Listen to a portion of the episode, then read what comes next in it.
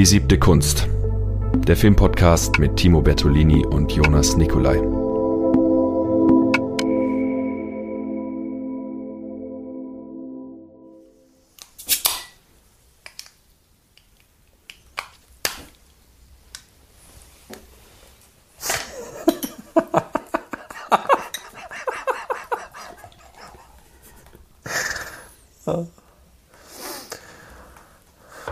Tropfende Bier trinkst du heute?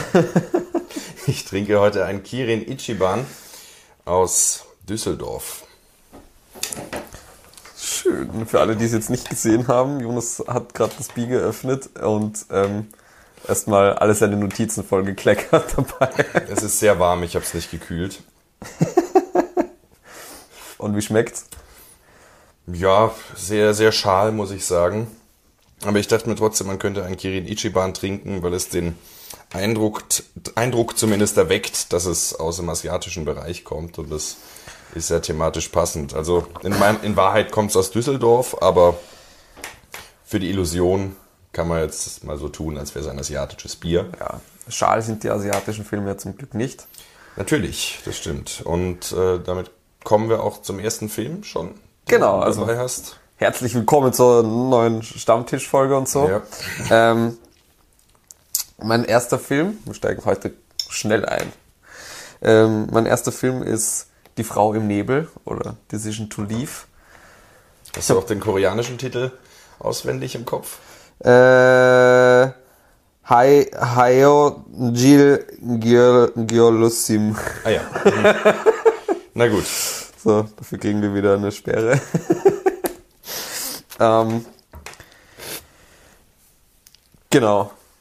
Von wem ist der Film? Der ist von Park Chan-wook. Ich habe mir gedacht, das passt ganz gut nach der letzten Folge. Ähm, so als Anschluss. Das ist nämlich, haben wir eh schon mehrmals erwähnt, glaube ich, der neue Film von Park Chan-wook, der jetzt in den Kinos gelaufen ist oder noch läuft. Ich weiß es nicht, aber Anfang des Kino, Anfang des Jahres. Ja, genau, ist jetzt schon eine Weile draußen. Genau, ist jetzt schon eine Weile draußen. Ähm, Du hast ihn jetzt nochmal gesehen. Wir hatten ihn ja damals auf der Biennale schon gesehen im Herbst Genau. 22, aber jetzt nochmal sozusagen aufgefrischt. Genau, ich habe ihn nochmal aufgefrischt gesehen, jetzt vor ein paar Wochen. Ist auch schon wieder ein bisschen nebulös, aber es hat mir auf jeden Fall geholfen, den Film ein bisschen besser nochmal zu verstehen. Worum geht's in dem Film? Ähm, ein Kommissar in, ich weiß es denn, ja, na, die Stadt ist nicht so wichtig. Ein, eine koreanische Stadt, südkoreanische Stadt, Ja. ähm, bekommt einen, einen Fall zugetragen, bei dem ein Mann von einem Berg gestürzt ist und dabei gestorben ist. Und er vermutet dahinter Mord ähm, von der Ehefrau des Manns. Ähm, und zwischen, denen, zwischen den Zweien entwickelt, dich, entwickelt sich eine, eine ziemlich intensive äh, Täter, Täter ähm, verdächtigen Beziehung so ein bisschen. Er beschattet sie dann und ähm, verknallt sich dann in sie in Wirklichkeit. Und eigentlich ist es, also es ist, dieser, dieser, dieser Kriminalfall steht die ganze Zeit im Hintergrund, aber eigentlich ist es ein Charakterdrama über die Beziehung dieser zwei Leute, die, wie sich die entwickelt. ja. So viel mal zur Handlung. Es ist auch das Motiv der klassischen femme fatale, äh, die Frau, die äh, ein, ein böses Geheimnis in sich trägt. Und also so diese äh, Thematik, die wir von, von Basic Instinct letztendlich schon kennen, ähm, wo ja auch äh, der, äh, gespielt, von, gespielt von Michael Douglas, äh, sich in Sharon Stone, die, die, die Mörderin, dann letztendlich verliebt und sie ganz bewusst ihre Weiblichkeit, ihre körperliche Weiblichkeit einsetzt, um ihn zu verführen. Und hier haben wir es aber, das ist ja dann auch so ein, ein, ein wenig die Erkenntnis dann irgendwann zu tun mit einem, äh, mit wirklicher Liebe dann. Also sie nutzt ihn nicht aus, sie manipuliert ihn nicht, sondern sie verliebt sich tatsächlich in ihn und das bringt dann letztendlich auch die Tragik rein, die diesen Film ausmacht. Genau. Da gewinnt der Film natürlich dann auch sehr an Tiefe. Eben dadurch, dass er sich nicht nur auf dieses, auf diesen Mystery-Aspekt konzentriert, sondern da in, die Beziehung reingeht, in das Drama reingeht, macht der Film halt nochmal viel mehr auf. Ja, Oder halt, also allein, also so diese Aspekte von ähm, eher auch ähnlich, wie man es schon bei Oldboy und den anderen Filmen ein bisschen hatte, eben diese, diese Menschlichkeit, die da auch besprochen wird. Bei Oldboy und so ging es halt um den Aspekt von Rache und wie sich das auswirkt, auswirkt. Aber da ist es halt eben diese, diese, diese Anziehung, die vielleicht von dem anderen ausgeht, mhm. gegen die man sich dann schlussendlich eigentlich nicht wehren kann, auch wenn man es vielleicht wollen würde. Ja. Ist auch wieder ein Film, der typisch für Park Chan-wook sehr viel mit Rückblenden arbeitet, mit kurzen Szenen, wenig äh, erklärt, hin und mhm. her springt und auch eben wieder die westliche Seh Sehgewohnheit bis zum gewissen Grad herausfordert. Genau, das ist auch wieder, das habe ich gerade beim zweiten Mal sehen dann gemerkt, das ist ein Film, der, also äh, der arbeitet extrem stark auch wieder mit Symboliken. Mhm. Und ähm, durch diese, diese sehr eigene narrative Erzählstruktur, also eben, dass es nicht so geradlinig erzählt wird, dass es viele Rückblenden gibt, viele Schnitte, wo man sich, wo man sich im ersten Moment fragt, hä, wie hängt das jetzt genau zusammen? Ähm, und auch so, so ganz, ganz oft haben wir, hat man das in dem Film, dass sich, dass sich, dass sich der, die Kamera in einen Charakter einfühlt, sozusagen. Also, es gibt eine Szene, wo, wo er sie beschattet mhm. ähm, und sie das erste Mal eigentlich bewusst so als Frau wahrnimmt. Und sie, er, er sitzt draußen im Auto und sie ist drinnen im Pflegeheim, weil sie ist Pflegerin und pflegt gerade eine alte Dame. Und dann sieht man ihn neben ihr stehen und an ihr riechen und alles. Und das ist aber, das ist so, während, während man sie, während man sie noch telefonieren hört miteinander. Mhm. Also er ruft, sie ruft ihn dann an, weil, sie, weil sie halt zur Befragung kommen muss.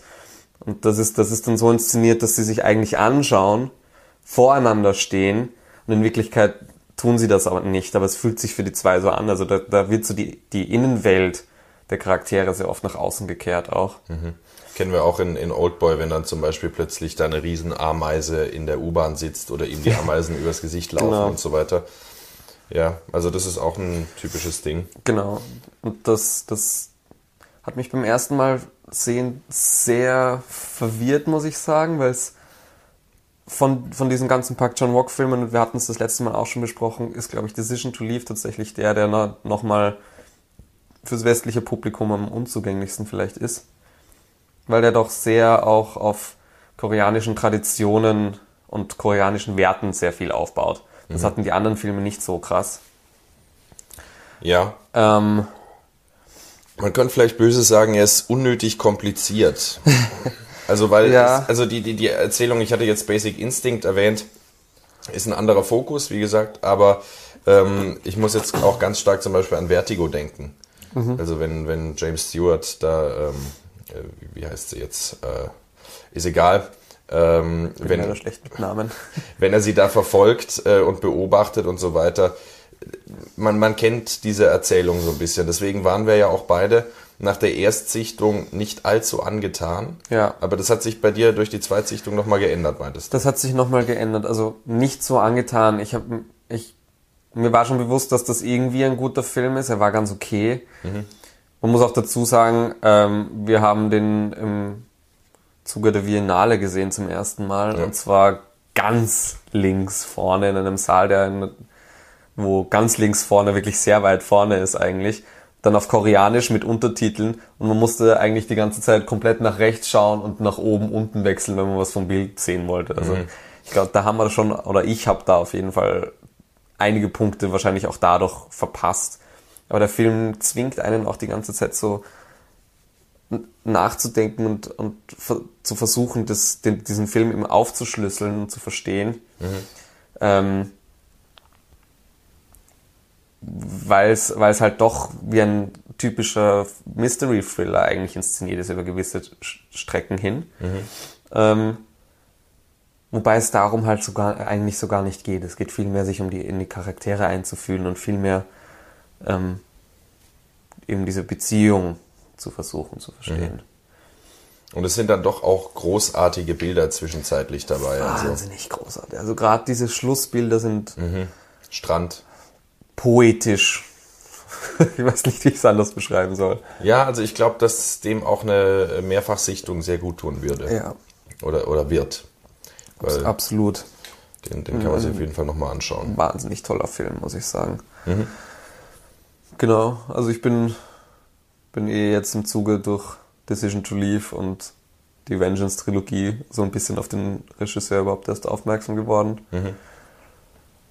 Ich, muss, ich bin sehr interessiert daran, seine restlichen Filme auch durchzuschauen noch, weil äh, bis jetzt alles, was ich gesehen habe, war so Teil der Spitze der, der, Fi- der Filmkunst, finde ich. Ja, generell äh, gibt es ja ganz viel im asiatischen Bereich, was, was man noch entdecken kann und so. Also, Eben nicht so schal wie das Bier. ja, dieses, Aber es tut ja auch nur so, als würde es aus Korea kommen. ja, es ist tatsächlich aus Düsseldorf von Wein Stefan, Bayerische Staatsbrauerei. Also keine Ahnung. Da Wein, Stefan. Na schön. naja, was soll man Genau. machen? Ähm, Also äh, uneingeschränkte Empfehlung auf jeden Fall, ja, das sowieso.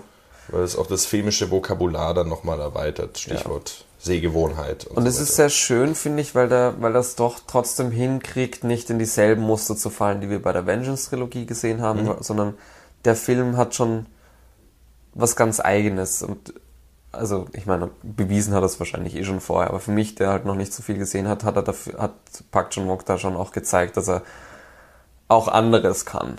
ja. Auch wenn sich der Film teilweise sehr, also so von, von der Struktur her, so, es ist auch wieder so ein Thriller, in dem es aber gar nicht um diesen Thriller-Aspekt geht. Das hat er, glaube ich, macht er ganz gerne. Aber er ist auch im Vergleich zu Stichwort Oldboy diese gestrichelte Linie, die da so comichaft dann auftaucht oder diesen, äh, diesen Einblendungen und diesen wilden Spielereien, die wir dann auch in Lady Vengeance noch sehr stark haben, hält er sich diesbezüglich erstaunlich zurück. Ja, er Also- ist weniger cheeky, er macht wenig, er probiert weniger spielerisch aus, aber dafür ist er wahnsinnig akribisch. ja. Der ist, also, vor allem das, was der Film so gut macht, ist, wie er dieses, diesen Symbolismus, der da ganz stark drin ist, dann doch auch nochmal nutzt, nutzt, um den Zuschauer komplett fehlzuleiten. Also das ist schon, das ist mir auch beim zweiten Mal aufgefallen. Es ist schon teilweise eine bewusste Irreführung dabei. Ja. Das, das schon, das macht, also, das funktioniert einfach so wahnsinnig gut. Also er ist ein Jongleur der Fokalisierung, Ja. könnte man Die, sagen. die Filmform kann er. ja, doch. Genau. Aber mal schauen, vielleicht gibt es eh in ein paar Jahren dann ähm, noch einmal ein Decision to Leave. Ja, Weil ich, ich glaube, ich habe es letzte Woche eh auch schon mal kurz angesprochen, ähm, dass Park Chan-wook ja überlegt hat, ähm, diesen Film nochmal in einer westlichen Version zu drehen. Weil er das Gefühl hat, dass, dass er von der westlichen Kritik sehr missverstanden wurde, der Film. Ist das sein eigener Impuls gewesen? Weil Ja. ich muss spontan an Haneke denken, der seinen Funny Games ja äh, Auch noch mal. ge- noch mal gemacht hat und zwar ein Shot-by-Shot-Remake. Mhm. Ähm, und da war sozusagen die Intention dahinter, äh, der Film ist gut so wie er ist und wenn die Amerikaner da jetzt einen Stoff, äh, diesen Stoff verwenden, dann wird es so eine weichgespülte Geschichte. Ich meine, Martyr ist das best, beste Beispiel, gibt es auch ein amerikanisches Remake, was Oldboy. natürlich Oldboy gibt's auch eben dieses Remake und äh, das hat natürlich nichts mehr zu tun mit dem Original. Und Haneke hat sich dann gesagt, bevor da jetzt irgendein Amerikaner in seinem Film rumfuscht, äh, macht er es lieber selber nochmal genauso. Ähm, aber wenn das bei Park Chan-wook sozusagen die eigene Intention war, dann Ja. ist der Film gut. Okay. Ja, also man, man kann gespannt sein, da bietet sich dann vielleicht auch mal an, die Filme unmittelbar miteinander zu vergleichen. Vielleicht kommt das ja mal. Wer weiß, wer weiß. Keine Ankündigung, aber vielleicht eine Möglichkeit auch für uns. Ich meine, das, der, die westliche Version ist auch noch nicht angekündigt. Das war eine Idee. Hat, er, hat er gesagt, das wäre eine Idee, dass er das macht.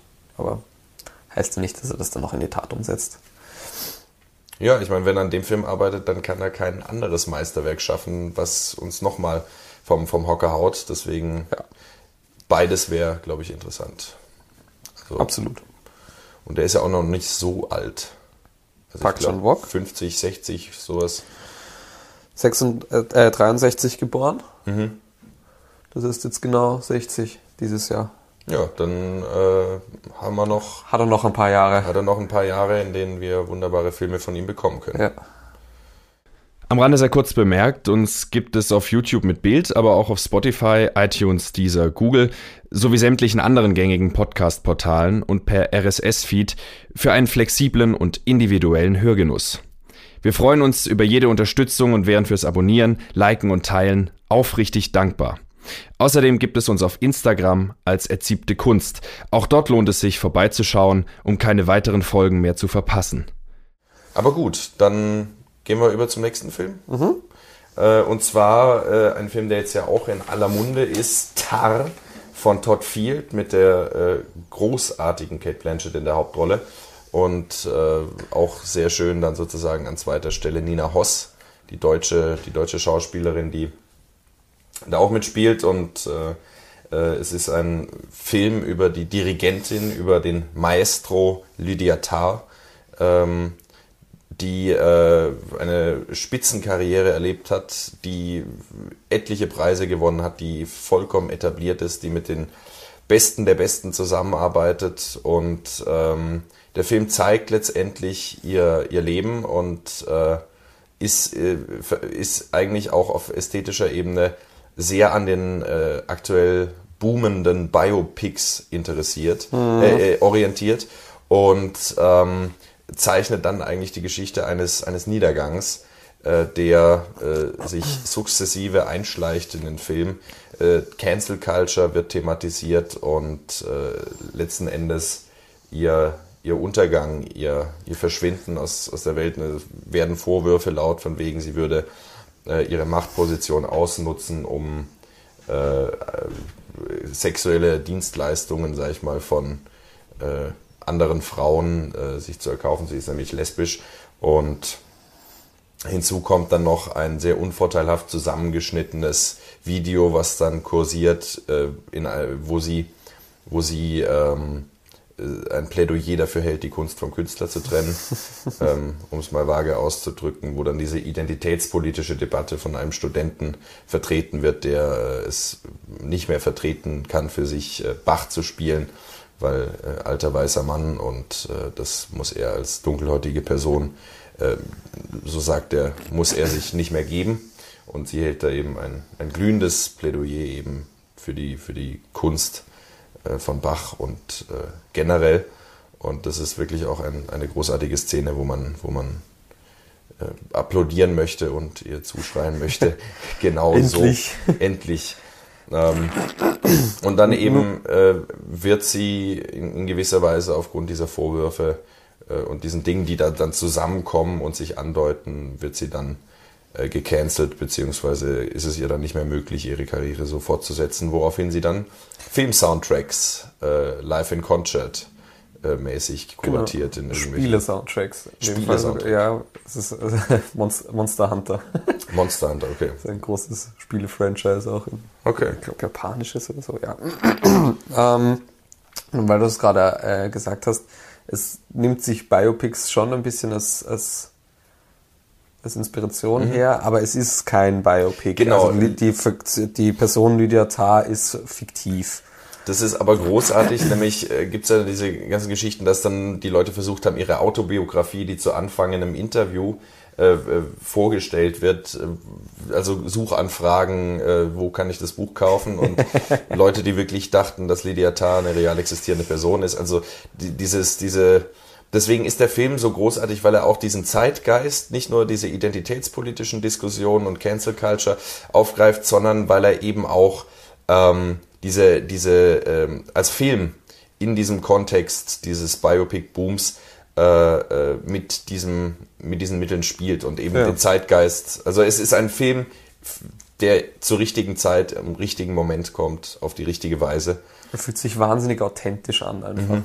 Also unglaublich intensiv. Wenn wir in den ersten 20 Minuten sehen wir ja nur Lydia Tarr eigentlich in diesem Interview und sie redet über äh, verschiedenste Künstler und verschiedenste Interpreten und Grundsatzdiskussionen über was ist die Kunst, was ist die Aufgabe eines Dirigenten. Ähm, und man denkt, ja, das ist jetzt ein, ein Interview, aber ähm, da wird so viel äh, charakterisiert schon und Kate Blanchett schafft es auf so virtuose Art und Weise, diese, diese mächtige Frau zu spielen mhm. mit all ihren Facetten und diese diese Kaltheit, die nie äh, zu bloßer Oberfläche verkommt, sondern eigentlich, äh, also die ganze, die ganze Figur, diese ganze Tragweite wird das auf so perfekte Weise von ihr gespielt. Das ganz ohne filmische Tricks wie bei Herr der Ringe. Ja, also sie, äh, ich weiß nicht, ähm, aber potenziell die Rolle ihres Lebens. Ja, sagen ja viele auch, dass Mhm. das ihr Magnum Opus ist, aber absolut.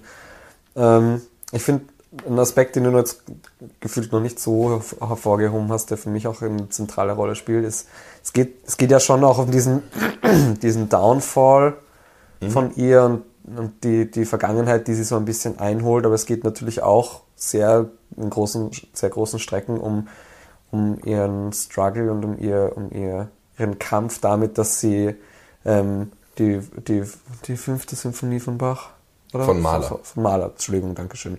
Von Mahler ähm, live im Konzert eben aufnimmt, eigentlich. Mhm. Ähm, und sie damit der, die erste ist, die den Mahler-Zyklus so Zur komplett Gänze. zur Gänze mit einem Orchester gespielt, äh, Mhm. dirigiert hat. Sorry.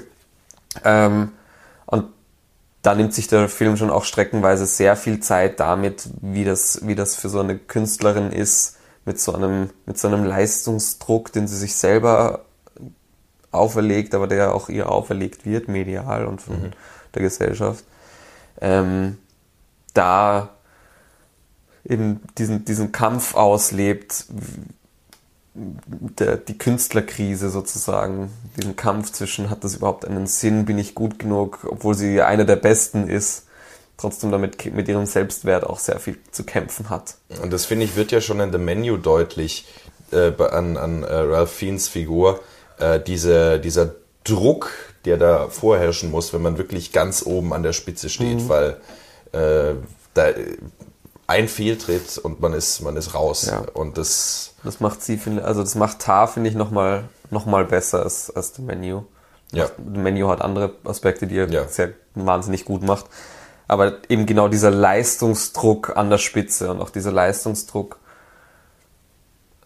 von Künstlern an sich, glaube ich. Also ich glaube, das, das ist nicht nur, das ist ein, dieser, dieser Hang, dieser Hang zum Perfektionismus und dieses Gefühl, nie gut genug zu sein, kennt, glaube ich, jeder, der so ein bisschen künstlerisch veranlagt ist. Ähm, und das, das illustriert der Film einfach wahnsinnig gut, finde ich. Und es, es ist eben kein Film über Cancel Culture oder über den Fall von irgendwem, sondern da sind ganz viele Themen. Dann wird irgendwann so eine, fast so eine Nebenhandlung mit einer neuen Cellistin ähm, aufgemacht, äh, zu der sie dann so eine ge- gewisse Zuneigung entwickelt und sie geht ja danach und so weiter. Und da nimmt sich der Film unheimlich viel Zeit, solche Nebensachen mit zu inszenieren. Es gibt die Szene, wenn Kate Blanchett dann plötzlich Deutsch spricht, nämlich ähm, wenn, wenn ihr, ihre adoptierte Tochter dann ähm, in der Schule gemobbt wird und wie sie ähm, dann äh, die, die, die, die äh, Täter sozusagen zur Rede stellt auf Deutsch und äh, äh, Kate Blanchett Deutsch redet, ich werde dich finden. Aber sie spricht, finde ich, wahnsinnig gut Deutsch. Ja. Also sie, sie könnte tatsächlich jemand sein, der seit Jahren in Deutschland lebt und halt natürlich so, wenn man erwachsen ist, kriegt man wahrscheinlich manche, manche Fehler nicht mehr raus. Aber sie spricht, dafür spricht sie wahnsinnig gut Deutsch. Also das, das, das hat man schon weit, weitaus schlimmer erlebt in Filmen. Unter Bis anderem- Un Unkenntlichkeit teilweise. Unter anderem äh, kommen wir nachher darauf zu sprechen. Ich sag nur ja. Wer ist der Manni Lebowski? Als kleine Ankündigung. Aber ähm, also generell, sie macht eigentlich alles, was sie macht, fantastisch. Also sie, sie hat, glaube ich, irgendwann mal Klavier gespielt, aber sie hat dafür nochmal Unterricht genommen. Und äh, äh, das wohltemperierte Klavier von Bach spielt sie auch in einer Szene selber. Ähm, also es ist unglaublich, was, wie diese Schauspielerin, diese großartige Schauspielerin, dieses, dieses, diese immense Herausforderung meistert. Also, Das macht sie wirklich grandios, ja. Ähm, und sie hat dafür nicht den Oscar bekommen. tja, Tja, Michelle Yeoh hat es auch verdient. das war Aber die von Everything Everywhere All at Ja, Once. genau. Ja, anderes Aber- Thema. Schauspielerische Leistung fand ich auch war bei ihr besser. Egal. Ähm, mir ist gerade, weil du das nochmal erwähnt hast, diese Szene bei der Schule. Ich, ich, wir haben ihn nicht zusammen gesehen, den Film. Ähm, ich habe dann mit den Leuten, mit denen ich war, auch nochmal drüber geredet. Und ich kenne diese Schule Das ist eh so eine Schule in Berlin, wo immer wieder mal gedreht wird davor auch. Mhm. Und ich komme nicht drauf, aus welchem Film ich diesen, diese Schule kenne. Weißt du das zufällig? Absolut kein Schimmer. Okay, es scheiße. ist vermutlich nicht Fuck you Goethe. Da bin ich mir nicht sicher. Da bin ich mir tatsächlich nicht sicher. Oder, oder Türkisch für Anfänger oder irgendwie sowas. Oh Gott. Ich, ich weiß es nicht. Aber ich bilde mir ein, dass es auch so ein deutsches Drama gewesen ist. Auch die Cafeteria, wo sie dann mal sitzt mit der Cellistin und isst. Auch die kenne ich. Also ja, das da- waren diese zwei Drehorte, die, die ich in Berlin, die ich, die ich, die ich kenne aus irgendeinem Film und es, es irritiert mich, oder in einer Serie, ich, es irritiert mich auf jeden Fall wahnsinnig, dass ich da nicht drauf komme, woher. Ja. Aber, aber andere, andere Sache. Du warst ja nicht allzu begeistert. Im Gegensatz zu mir, den, für, für mich jetzt schon vermutlich der beste Film des Jahres. Also ich, ich bin aus dem Kino gekommen und äh, war Also überwältigt vor Begeisterung über diesen fantastischen. Meine Hoffnungen sind ja groß für Dune 2. Ähm, ja. Ich hoffe, mittlerweile habe ich fast die Sorge, dass ich, dass ich schon zu große Erwartungen habe und dann eigentlich enttäuscht sein werde. Das, Aber das, das, das, das thront jetzt schon so ein bisschen auf Platz 1. Mal schauen. Aber Ähm, ja, dass wir da vielleicht ja. ein bisschen in den Streit kommen. Na, also ich finde den Film schon wahnsinnig gut, aber er hat für mich auch wahnsinnige Schwächen. Zum Beispiel. Ähm, die größte ist, ähm, dass, es, dass es ja schon auch ein Musik, äh, ein Film über die klassische Musik sein soll. Und um die Liebe zur klassischen Musik gehen soll. Ähm, und das wird zwar oft gesagt, so dieses, ja, ähm, Musik berührt, Musik muss man fühlen. Und ich muss sagen, ich habe eigentlich an keiner einzigen Stelle im Film die Musik gefühlt. Also es gibt da ein paar Szenen, wenn sie da von unten mit der Kamera von unten so anfängt zu dirigieren, das haut kurz rein, aber das sind auch so 15 Sekunden. Warum ist das nicht lang? Also für einen Film, in, um den, in dem es um klassische Musik gehen soll, gibt es mir Aber- zu wenig klassische Musik. Aber also, wenn, wenn Maler 5 da beginnt, ich meine, sie sagt dann auch, denken Sie nicht an Visconti, vergessen Sie Visconti und Tod in Venedig.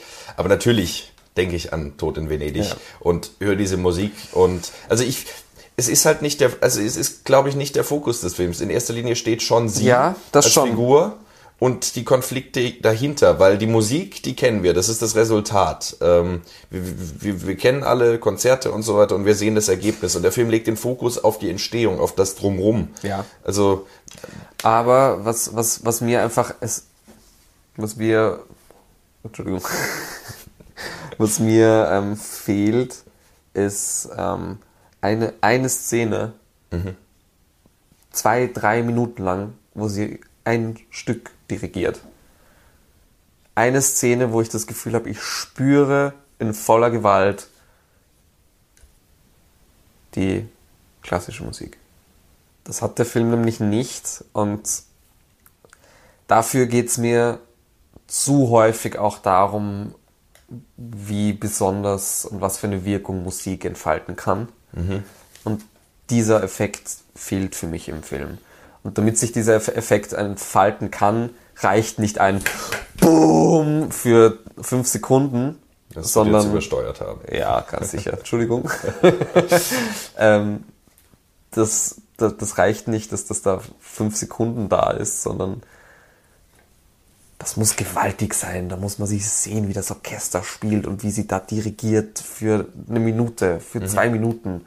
Das können andere Filme auch und der Film hat's nicht und ich, das hat mich sehr enttäuscht, muss ich sagen. Und sonst, also ich würde das einfach mal so stehen lassen. Gib mir, gib mir mehr. Gib mir mehr.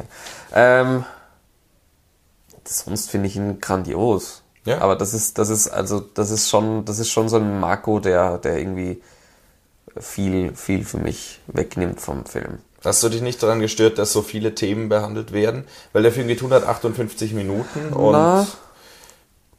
ich finde, das merkt man an manchen Stellen. Ja, das schon. Er ist dann gegen Ende zu lang, fast.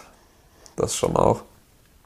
Andererseits fällt mir jetzt auch nichts konkret ein, was man rausnehmen könnte. Also es sind dann, es sind dann so fast surrealistische äh, äh, Sachen mit drin, wo ich auch an den Film denken musste, Memoria, nämlich ähm, der, der Tilda Ja. Swinton Musste ich auch dran denken. Ähm, wo dann auch ganz viel mit Geräuschen gearbeitet wird, wo, wo Tilda Swinton dann immer dieses, dieses Wumsen hört und versucht es dann zu eruieren und da wird dann auch ganz viel über Musik gesprochen. Gut, der Film driftet dann in so einen esoterischen Trip ab. Andere Geschichte, aber vielleicht kann man auch sagen, ich meine, die Frauen sehen sich ja beide auch ähnlich, Tilda Swinton ähm, und Kate Blanchett. Und beide haben sie jetzt da so ihr, ihr Herzensprojekt irgendwie verwirklicht. Deswegen ist es vielleicht auch fruchtbar, die Filme nebeneinander zu stellen. Äh, aber wir haben hier in Tar auch diese Momente. Also sie geht dann einmal joggen und dann hört sie Schreie. Äh, Fun Ja. Fact am Rande, das sind die äh, Schreie aus Blair Witch Project, ähm, die, die man da drüber gelegt hat.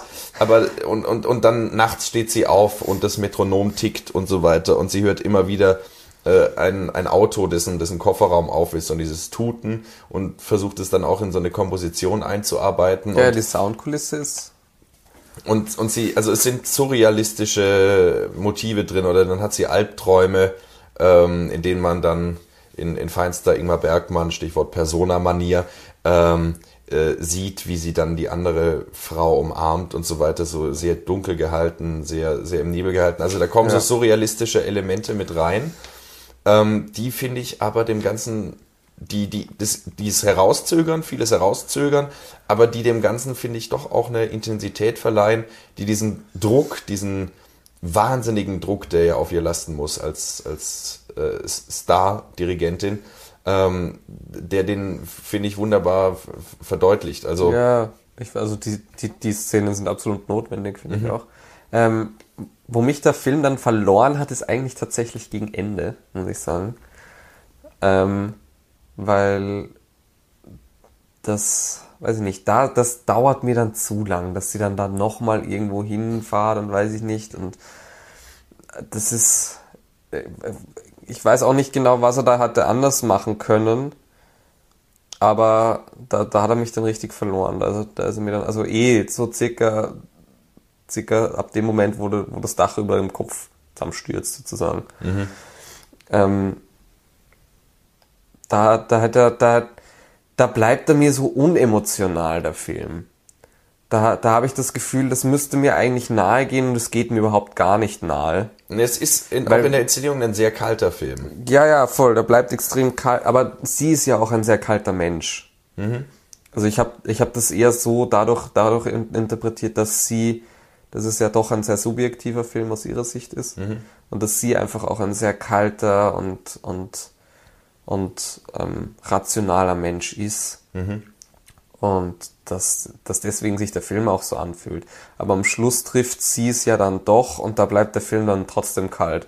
Und das ist, das ist so eine Diskrepanz, die, wo mich der Film ein bisschen verliert, wo ich, wo ich dann nicht verstehe, warum, warum so und warum nicht, warum nicht,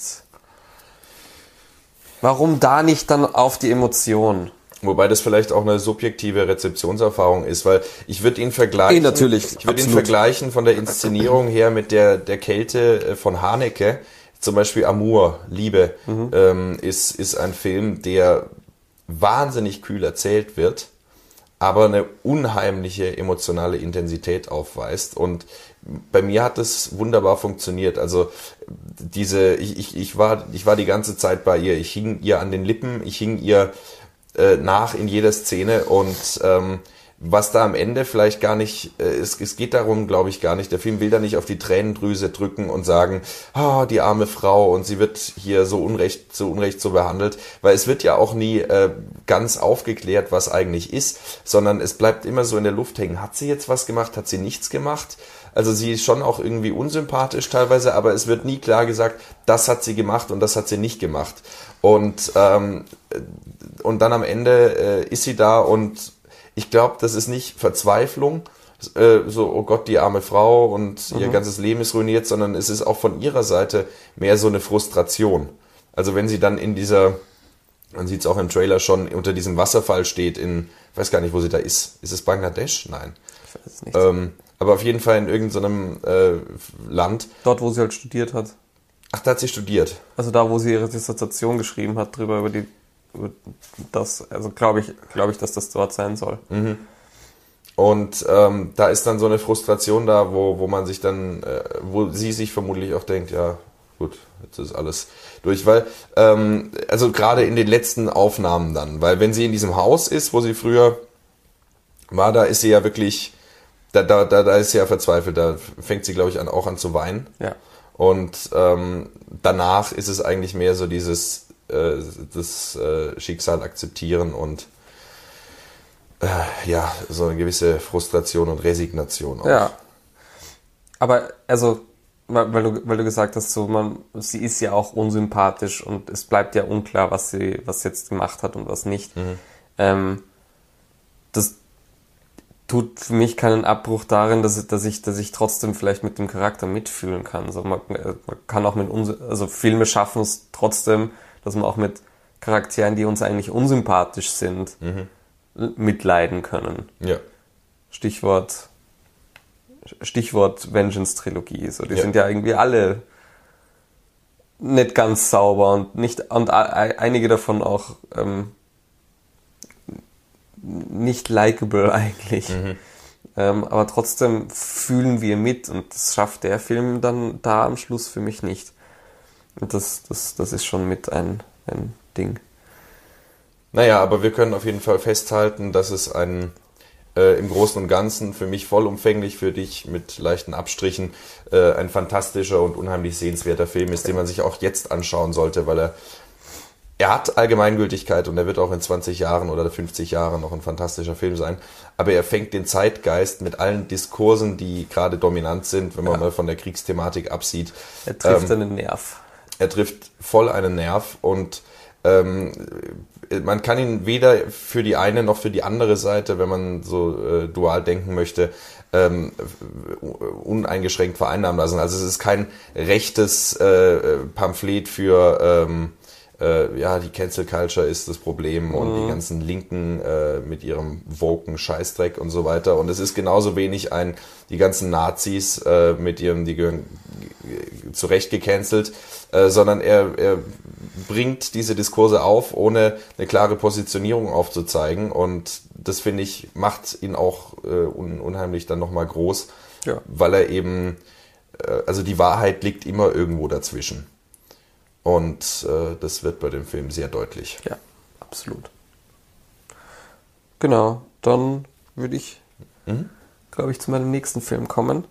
Ähm, das ist ein Film, der auch jetzt gerade tatsächlich wieder in den Kinos läuft. Wir sind heute auch sehr am Zeitgeist dran. Ja. Ähm, den aber wahrscheinlich viele nicht bemerkt haben werden. Ich bin mir gar nicht sicher, ob wir in der ersten Folge Ja. darüber geredet haben. Ich glaube schon. Gell? Du hattest ihn erwähnt als Ich hatte einen ihn erwähnt, ja. potenziellen, äh, ein, ein Highlight für dich, dass du dieses Jahr unbedingt sehen Ja, wolltest. also Highlight war es vielleicht jetzt nicht, Mhm. aber es war ein wahnsinnig guter Film. Also ich war schon, war schon sehr begeistert. Ähm, und zwar geht's um Inside von Vasilis Katsoupis. Das ist ein Grieche, der hat einmal irgendeinen anderen Film gemacht und den kennt man sonst eigentlich noch gar nicht. Ähm, und vielleicht erinnern sich ein paar daran. Das ist der Film mit Willem Dafoe, wo, wo er einen, einen Kunstdieb spielt, der in ein Apartment einbricht in einer namenlosen Stadt. Ähm, Aber nicht in der No-Name City. nein. Na gut. Auch kleines Foreshadowing. Ähm, und dann irgendwas läuft schief und er ist eingesperrt In dem Haus, in dem, in dem Apartment. wo er eingebrochen ist. wo er eingebrochen ist. Ähm, und sie wissen anscheinend, dass der Besitzer auf irgendeiner Tagung ist, wo er ein paar Tage nicht zurückkommt und seine, seine, seine Kumpels, mit denen er über Walkie-Talkie in Verbindung ist, hauen dann ab. Weil die, man sieht, man sieht auch nur ihn, er ist der, der einbricht und er hat halt irgendwie einen Walkie-Talkie, der halt irgendwie da so sich reinhackt und einen am Hubschrauber oder so. Ja. Ähm, und ja, dann ist er da eingesperrt und du siehst, ähm, wie lange geht der Film? 105 Minuten lang. Du siehst Willem Dafoe 105 Minuten lang, wie er dabei zu, wie er äh, verrückt wird. Und er ist auch der einzige Schauspieler? Er ist ähm, nicht der einzige Schauspieler. Es gibt noch, es gibt noch ein paar, es gibt ein paar wenige Szenen, wo, wo, wo andere auch dabei sind. Ähm, am essentiellsten vielleicht noch eine Putzfrau, Eine junge Putzfrau, die in dem, in dem Apartmentkomplex immer wieder mal halt die, die, die Flure und den, den Lift putzt. Ähm, und er, er, findet dann, er findet dann heraus, wie er am Fernseher auf die, auf die Überwachungskameras zugreifen kann. Und weil er halt nichts zu tun hat, schaut er ihr halt immer wieder mal zu und baut da so eine, eine, eine eindirektionale Beziehung mhm. zu ihr auf. Sie, Dann so der Rear Window Aspekt so ein bisschen. Ein bisschen, ja, genau. Ähm, und also das klingt äh, gefühlt, wie ich, wie ich das gesehen habe zum ersten, also wie ich den Trailer gesehen habe zum ersten Mal, habe ich mir gedacht, okay, das könnte entweder urgeil werden oder es könnte furchtbar in die Hosen gehen, weil es unglaublich langweilig ist. Ähm, Lass mich raten, es ist irgendwas dazwischen. Es ist so ein bisschen was dazwischen, ja. Ich habe mir ein bisschen mehr erwartet, beziehungsweise habe ich mir erwartet, dass er in ein bisschen eine andere Richtung geht. Es ist ein sehr meditativer Film. Mhm. Ähm, und du siehst, du siehst dann, du siehst Willem Dafoe, wie er, wie er sein Essen rationiert, wie er ähm, versucht, die Scheiben kaputt zu kriegen, wie er damit kämpft, dass die, dass die, dieses, da gibt so ein, so ein, so ein Home Assistance System, das er dann kaputt macht am, relativ am Anfang, mhm. weil er versucht rauszukommen. Ähm, und das regelt auch die Klimaanlage und dann wird es am Anfang immer heißer, dann wird es immer kühler und da kämpft er dann damit auch nochmal. Ähm, das ist dann nochmal so ein Spannungsfaktor, der ein bisschen reinkommt dann noch. Ist es ein Thriller? Ähm, also ich habe da gerade Wikipedia offen. Auf Wikipedia ist er als Psychothriller ähm, eingestuft. Mhm. Ich würde ihn nicht als Thriller bezeichnen, weil dafür ist er zu unspannend. Mhm. Ich würde ihn tatsächlich na schon, also er hält also so so so diese Thrill-Spannung, so dass du davor sitzt und so, oh mein Gott, kommt da raus, oh mein Gott, passiert das jetzt? Die hat der Film einfach mhm. nicht. Dazu ist er zu langsam. Kein ähm, Panic Room. Kein Panic Room, nein. Aber was er, was er halt, was er hat, ist, finde ich, eher eben, wir haben eh schon öfter darüber geredet, diesen Arthouse, äh, Arthouse-Horror-Aspekt. Ein ja, bisschen. Also es ist diese subtile, schleichende Horror, dieses Zermürben mhm. von einer Seele und von einem Geist, ähm, die jetzt nicht, die jetzt nicht im Stile gewaltigem Horror wie Hereditary oder The Witch inszeniert ist, vielleicht eher in die Richtung von Midsommar, wo, wo sich ja dann doch die Gemüter streiten teilweise, ob das jetzt ein richtiger Horrorfilm ist oder ob das so irgendwas dazwischen ist. Mhm. Ähm, und eher in die Klasse vielleicht noch ein bisschen softer ähm, würde ich den Film so positionieren ein bisschen. Und er ist aber realistisch gehalten oder driftet er dann äh, mit, mit, dem, mit dem Wahnsinnigwerden dann er, in so Metabilder ab? Er driftet dann schon sehr stark in Symbolik ab mhm. und in, in, in, in, so Metabilder, genau. Ähm, aber verliert mich nicht. Also der Film ist genau so lang, wie er sein muss. Länger hätte ich ihn nicht ausgehalten, aber mhm. diese, diese eineinhalb Stunden gehen sich gut aus. Ähm, vor allem, also eben das, was, was diesen Film so gut macht, am Anfang sieht man ihn auch noch, wie er kämpft, herauszufinden und einen Ausweg zu finden. Und das, das, du siehst richtig, wie sein Geist zermürbt wird, wie er immer mehr an diese Grenze des Wahnsinns kommt. Und Willem Dafoe spielt klassischerweise wahnsinnig gut. Mhm. So, wenn man, wenn man ihn in The Lighthouse gemocht hat, wenn man ihn in den Northman gemocht hat und in, weiß ich nicht, der die letzte Versuchung Christi in Antichrist. Ja, genau. Diesen, Saints in all diesen, in all diesen Filmen, wo er irgendwie so ein bisschen crackte Figuren spielt, mhm. äh, die, wer, wer ihn in diesen Filmen mochte, wird diesen Film, glaube ich, lieben, mhm. ähnlich wie ich, weil, weil es ist, es ist die Spitze des Willem Dafoe ist crazy und macht crazy stuff. Mhm. Ja, also, und, und, du hast halt eineinhalb Stunden nur ihn, der das macht.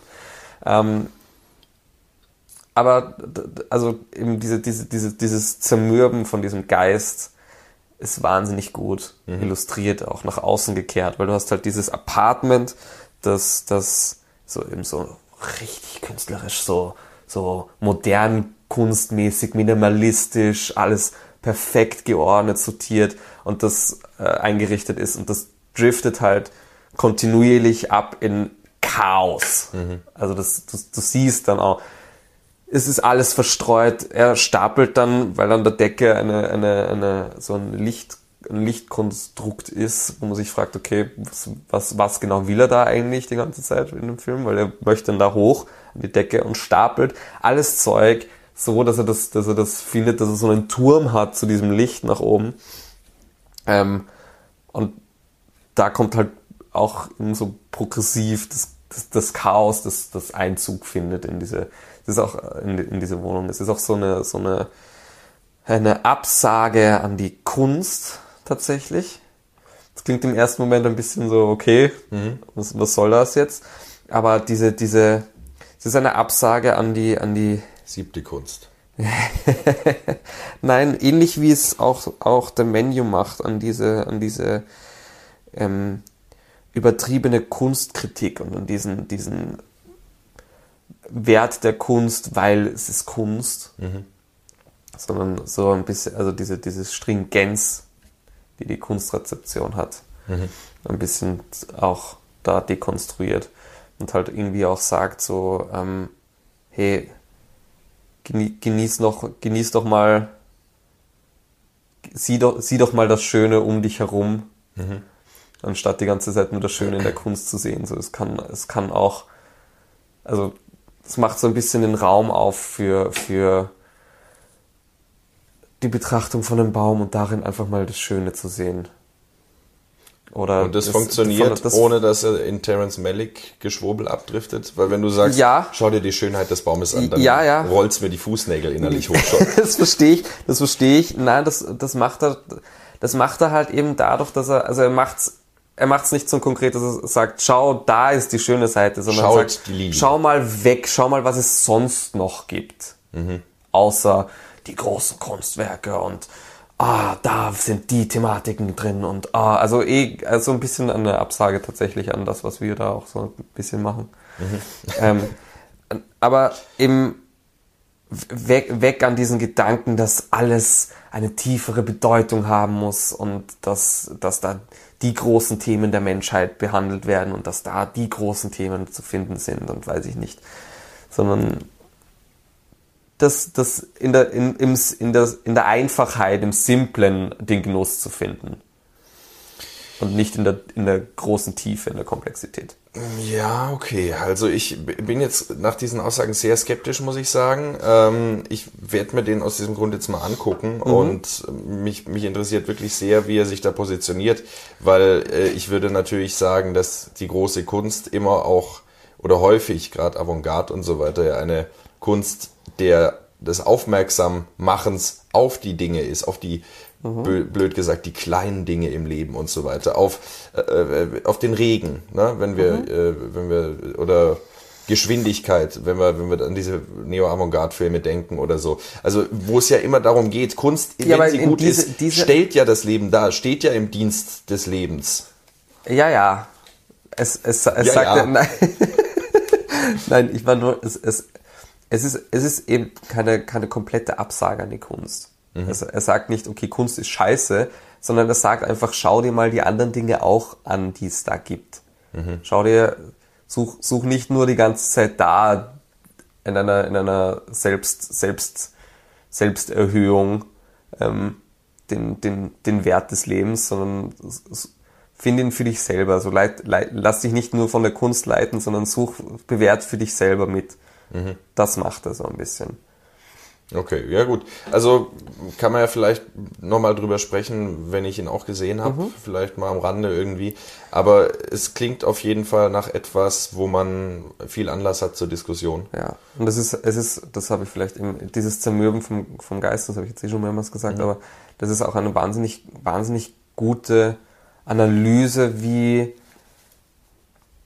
was mit einem Geist passiert, mhm. dass er so an die Grenzen des Wahnsinns kommt oder mhm. an die Grenzen der Irrationalität ein bisschen.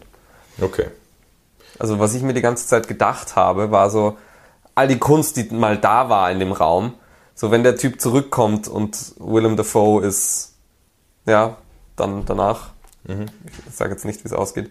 Ähm, ich habe mir die ganze Zeit gedacht, so wenn diese Story vorbei ist und der Typ wiederkommt, allein, allein das mit dem Hintergrund, was da passiert ist und weiß ich nicht, ähm, allein das wäre schon so wie es dann am Schluss ist, festzuhalten als ein Kunstwerk selber, dieses ganze Apartment auch mhm. nochmal.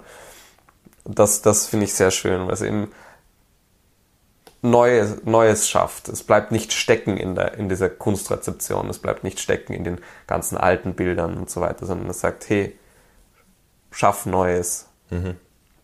Also auch ein Appell an die Kunst, sich ja. zu erneuern und zum ja. Beispiel ein Haus aus Leichen zu bauen oder so, um auf Lars von Trier anzuspielen und eben ähm, ja, ja. Die, die, Kunst dem Leben immer weiter anzunähern. Und das ist ja, glaube ich, auch dann genau. ein Hoffnungsschimmer oder ein. Und wenn, wenn Willem, wenn, wenn du eine Einstellung hast in einem Kühlschrank, wo Willem Dafoe ähm, das Wasser von, vom den Kühlschrankwänden able ableckt, während im Hintergrund Macarena läuft. Also das, das hat dann schon seine ganz andere Qualität auch noch. Okay. Also absolute Sehempfehlung. Ja, ich bin gespannt und äh, vielleicht kann man ja nochmal dann, wenn ich ihn auch gesehen habe, äh, updaten, was, was, äh, was man noch zu dem Film sagen kann. Ja. Ähm, dann komme ich zum nächsten Film, einem absoluten Lieblingsfilm von mir ähm, und für mich auch der beste Musikfilm, äh, Ex-Drummer von 2007, äh, Regie, Regie Cohn Mortier und das ist ein, ein belgischer Film, äh, Sprache Flämisch. Flämisch. Ja. Und ähm, was kann man über diesen Film sagen? Also er ist sehr, vielleicht erstmal die Handlung. Ähm, es, ist, es geht um einen Schriftsteller, Dries van Hegen, äh, der von Dries van Hegen gespielt wird. Und ähm, der ähm, wird auf, also ist ein erfolgreicher Schriftsteller in Ostende, wohnt in einem großartigen Apartment mit, mit Weitblick und so weiter, mit, mit, mit Ausblick. Und er wird besucht von drei ähm, heruntergekommenen Gestalten, die äh, eine Band gründen wollen und ähm, äh, ihn, ihn dabei haben möchten. Und er lässt sich dann darauf ein, weil er ist äh, der letzte Zyniker und äh, ergötzt sich dann letztendlich anderthalb Stunden an dem, an dem Leid und an der geistigen Abgefucktheit, die im Leben dieser, dieser Menschen äh, zu finden ist. Äh, die Band will sich dann The Feminists nennen und ihr, also man erkennt daran schon so ungefähr den, den Humor, der da auch drin steckt. Also äh, Political Correctness äh, sieht anders aus, sagen wir es mal so. Und ähm, die, die, die Idee ist, sie haben alle ein Handicap. Der, der, der eine lispelt, äh, der andere hat einen steifen Arm und der dritte ist homosexuell. Ähm, das ist. Also jetzt wirklich als Charaktere oder nur so als, als Bild, wie sie sich präsentieren wollen? Nein, nein, das, das äh, beides. Okay. Also und dass ja. sozusagen jetzt Homosexualität in dem Zusammenhang als Handicap dargestellt wird, ja. ist natürlich auch wieder der Zynismus des Films, zu dem man sich, wie man will, positionieren kann. Äh, und er, also der Dries hat überhaupt kein Handicap und er behauptet einfach, ja, ich kann kein Schlagzeug spielen, was natürlich auch Blödsinn ist. Also, ähm, und dann äh, sieht man sie bei den Bandproben und äh, im Privatleben. Der eine hat ein äh, totales Gewaltproblem mit Frauen und vergewaltigt regelmäßig welche und bringt die um und äh, sieht man wieder Blut irgendwo und so weiter. Äh, ja, es ist, es ist schon richtig harter Stoff. Mhm. Ähm, er wird auch in manchen Kontexten dann als Horrorfilm gelistet, was ich so nicht sehe. Es ist, es ist, er hat auch wahnsinnig viel surrealistische Elemente. Also die eine Figur wird dann ihr, ihr psychisches, ihr, ihr psychisches, ähm, ihre psychische Verfassung wird dann dadurch äh, auf der Bildebene symbolisiert, dass die Figur zum Beispiel immer an der Decke ist. Also er läuft immer an der Decke. Geil und versucht dann auch in manchen Szenen runterzukommen und springt dann hoch beziehungsweise runter äh, und versucht wieder sozusagen auf den Boden der Tatsachen zu kommen. Mhm. Die ersten 15 Minuten sind rückwärts abgespielt. Ähm, es gibt also komplett rückwärts? Ja, oder? genau. Wir, wir, wir sehen, wir sehen die äh, Leute im Vorspann, äh, die drei zu Dries fahren und auf den Fahrrädern und fahren rückwärts. Ähm, da sieht man dann auch eine Prügelei mit einem Busfahrer. Äh, wir sind in den Bus reingefahren. Sieht man eine Prügelei mit einem Busfahrer rückwärts, der dann sozusagen. Ein Nobody-Zitat. Äh, okay, ja. Ähm, und generell also dann auch ganz viel mit Farben und so weiter, mit Metaebene, dass dann die Figuren zur Kamera sprechen, es dann teilweise wie ein Interview gehalten ist und so. Und ähm, dann natürlich extrem gute Musik dabei auch. Ähm, und das äh, kommt da, kommt da eben, diese Inszenierung kommt da sehr stark äh, mit, mit Experimenten daher und mit visuellen Einfällen und, und so weiter. Und ist deswegen auf der Ebene schon mal sehr bemerkenswert. Und dann ist natürlich auch, also die Frage, also es, ich habe gerade schon angesprochen, es wird als Horrorfilm manchmal bezeichnet, dann irgendwie als surrealistisches Drama und halt so als Extremfilm wurde mir, der, mir, mir der damals verkauft und dann ähm, habe ich ihn mir angeschaut und fand ihn wirklich heftig, weil das da ist Brutalität drin und wir sind leider nur in der, in, in der Lage, eine geschnittene Fassung zu sehen. Es gibt Gerüchte um eine, um eine ungekürzte Fassung, in der man bestimmte Dinge noch klarer sieht, ähm, mhm. die hier auch irgendwie nicht so ganz Sinn ergeben, wenn sie so verkürzt, verkürzt werden. Und man kann sich denken, was da noch für andere abartige Aufnahmen dabei waren. Ähm, und Wikipedia sagt, es ist eine Black Comedy. Black Comedy. Und ein Rock-Music-Film. Ja, mit Rock hat er nichts zu tun, das ist mehr Punk. Aber ähm, gehört ja auch zum Rock-Überbegriff. Hm. Wenn man ja, okay. Genres hernimmt. Ähm, aber, aber genau darauf wollte ich nämlich nicht hinaus. Du hast jetzt gerade die Dramaturgie meiner Aussage kaputt gemacht, dass mir beim zweiten Mal nämlich aufgefallen ist, dass dieser Film auch unglaublich witzig ist. Also es ist ein absolut böser Film, der aber wahnsinnig lustig ist. Also es, wie gesagt, so die alte Formulierung, Lachen im Halse stecken bleiben und so weiter. Mhm. Aber es trifft hier wirklich zu. Also es ist ein ganz böser, zynischer Humor, der hier stattfindet. Aber Lachen im Hals stecken bleiben wie bei, bei McDonough oder? Nein, man fühlt sich eher schlecht, dass man lacht. Okay. Sag ich mal.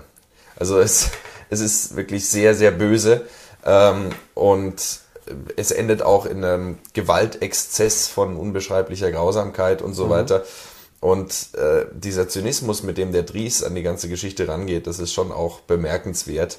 Und der wird dabei so unfassbar cool inszeniert. Eine, eine der geilsten Szenen überhaupt für mich ist, äh, ohne jetzt ins Detail zu gehen, eine Szene, wo er beim Konzert dann gegen Ende reinkommt in den Raum.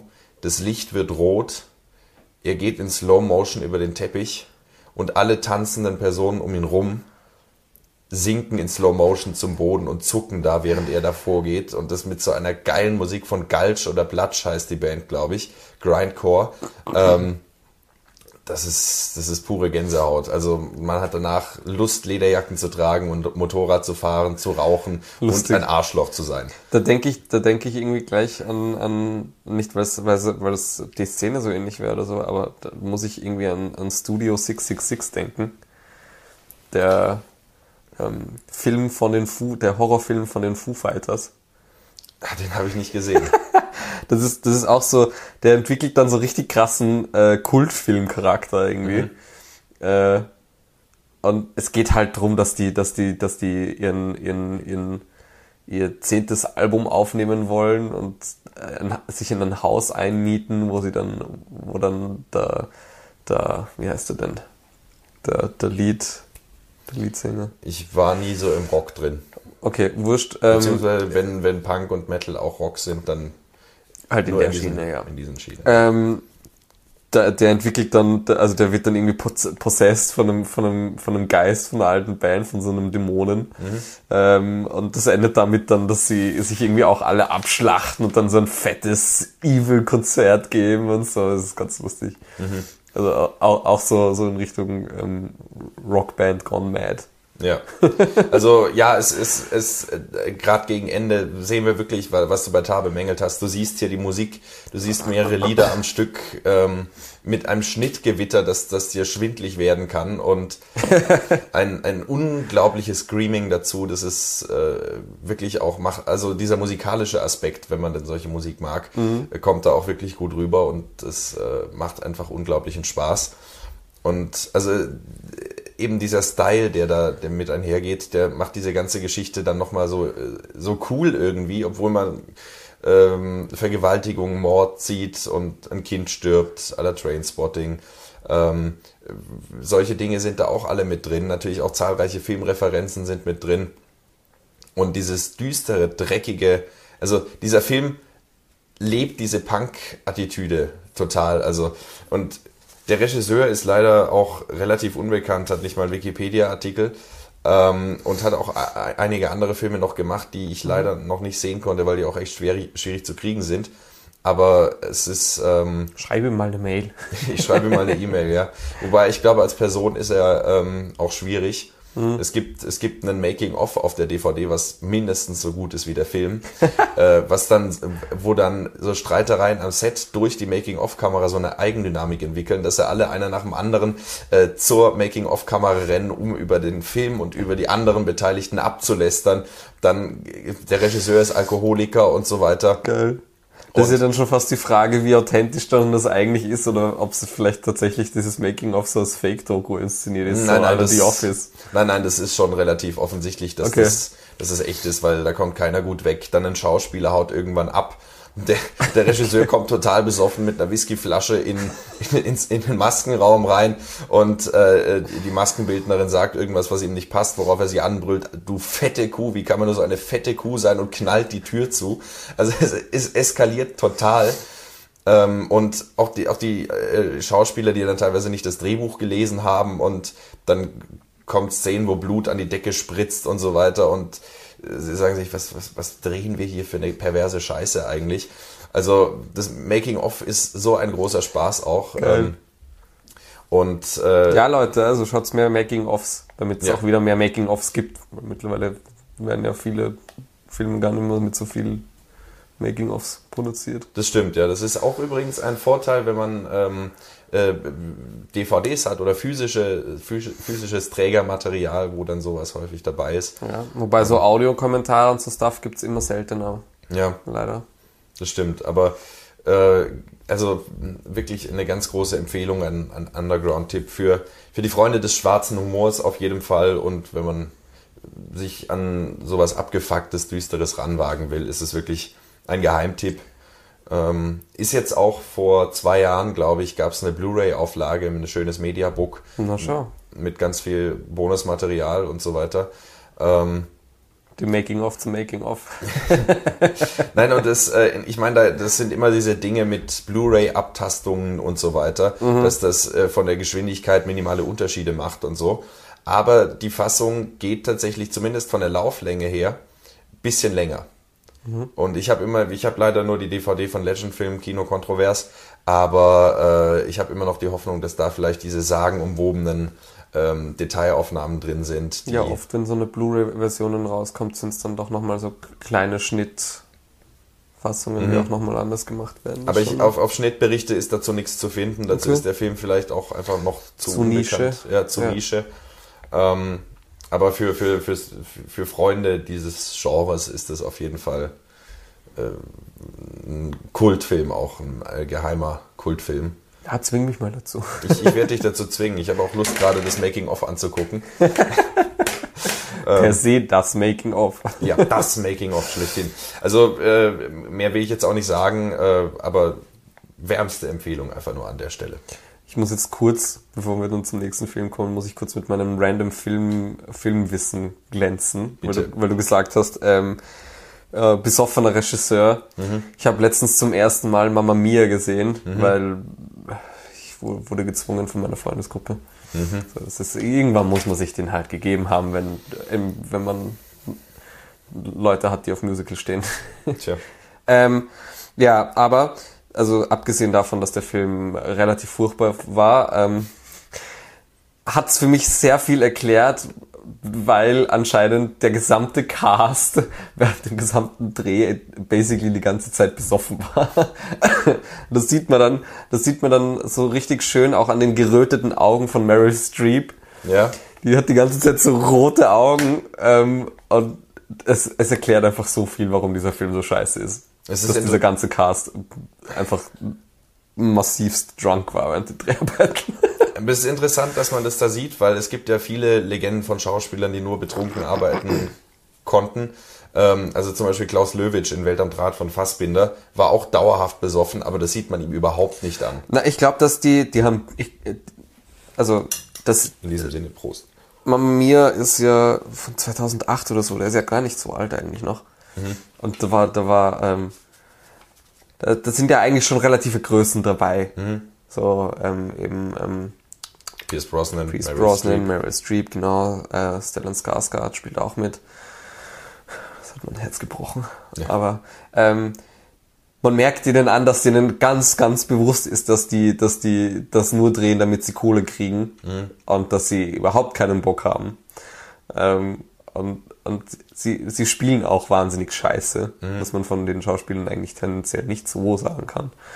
Das ist, also, das erklärt einfach wirklich viel, warum, was mit diesem Film zu tun hat. Na gut, äh, bevor wir Aber- jetzt komplett ab... Ja, genau, das wollte ich nur so.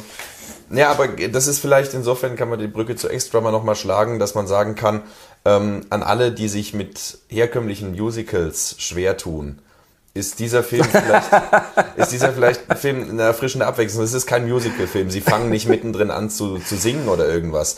Aber er ist, er, er folgt schon dieser, dieser Musikfilm, ähm, Logik auch bis zum gewissen Grad und räumt dementsprechend dem auch, auch Raum ein, gerade am Ende, wenn man da wirklich, glaube ich, zehn Minuten lang Live-Auftritte sieht. Unterschnitten mit irgendwelchen Schlägereien, die Backstage passieren natürlich. Und ähm, äh, Geschlechtsverkehr, der auf der Toilette stattfindet. Nice. Ja. Also ein, ein toller Film. Sehr schön, dann kommen wir zum nächsten tollen Film. Ähm, und zwar von Jet Stahelski, Hm, welcher Film könnte das wohl sein? der neue Matrix-Film. Nein. Ähm, Jet, Jet Stahelski ist ja dadurch bekannt geworden eigentlich, dass er die, die, der, das Stunt-Duel von Keanu Reeves in The Matrix war und auch die Choreografien für The Matrix gemacht hat. Der war ja der, der, der, der ähm, Gun-Fu-Choreograf, wenn man jetzt da die Begriffe droppt. Ähm, und ist, er hat ja jetzt seine neue Höhe erreicht mit dem John Wick Franchise, das er directed und ähm, da gibt es jetzt den neuen Teil. John Wick 4. John Wick 4. Ähm, kein, kein Zusatztitel mehr, kein Parabellum oder so. Ähm, Aber ein- Parabellum ist auch der einzige mit einem Zusatztitel, oder? ist auch der einzige, aber sie sind halt anscheinend dabei nicht geblieben. Ähm, es ist einfach nur Kapitel 4. Und äh, ja, was kann man, was kann man dazu sagen? Es ist, es ist geballte, fast dreistündige John Wick Power. Ähm, Ah, Es, es tut mir so im Herzen weh. Ich wollte ihn mir gestern Abend eigentlich noch anschauen, dass ich auch mitreden kann, zumal ich mich ja auch in der ersten Podcast-Folge dieses Podcasts schon ne, ge äh, geäußert habe, wie sehr ich mich auf diesen Film freue. Aber dann äh, gab es gestern die Gelegenheit, äh, The Room jetzt endlich nachzuholen. Und dann Ja. dachte ich gerade im Hinblick darauf, dass wir ja auch schon sehr viel über The Room gesprochen haben und über diese beeindruckende Kinoerfahrung, habe ich äh, leider es jetzt nicht geschafft, den äh, für diese Podcast-Folge noch zu gucken. tja, aber dafür The Room, muss Dafür ich schon sagen. Das, das war es wahrscheinlich dann doch nochmal wert, weil The Room kann man dann halt auch so oft nicht in dieser Erfahrung sehen. Ja, und John Wick wird es jetzt die nächsten Wochen noch viel Gelegenheit geben. Ja, absolut, denke ich auch. Der wird sicher noch länger laufen. Ähm, denn er ist sehr gut. Ja. Ähm, also ja, es ist, es ist wieder John Wick. Ähm, es, Jet Stahelski versucht, oder ich weiß gar nicht, wer jetzt, wer jetzt das Drehbuch geschrieben hat. Es, ist nicht, es sind nicht mehr dieselben Autoren wie das letzte Mal. Michael Finch, okay, keine Ahnung. Ähm, aber sie versuchen ein bisschen mehr, mehr Worldbuilding zu betreiben und ein bisschen mehr Handlung in die Filme reinzubringen, sagen wir Ja. so. Ähm, wo ich ja anfangs eher skeptisch eingestellt war, aber es hält sich in Grenzen und es, es verfolgt weiter so ein bisschen diese, diese Linie weg von diesem ähm, einfach nur ähm, Abschlachten, Revenge hin zu diesem, diesem opernhaften ähm, dieser opernhaften Epik, die da irgendwie mit dem letzten Teil auch a- hochgezogen wurde, diese, diese, diese, diese, diese, ähm, na, wie beschreibe ich das am besten? Ich kann dir nicht helfen. Ja, kannst mir nicht helfen. Oh ja, es war im dritten Teil ja auch schon dabei.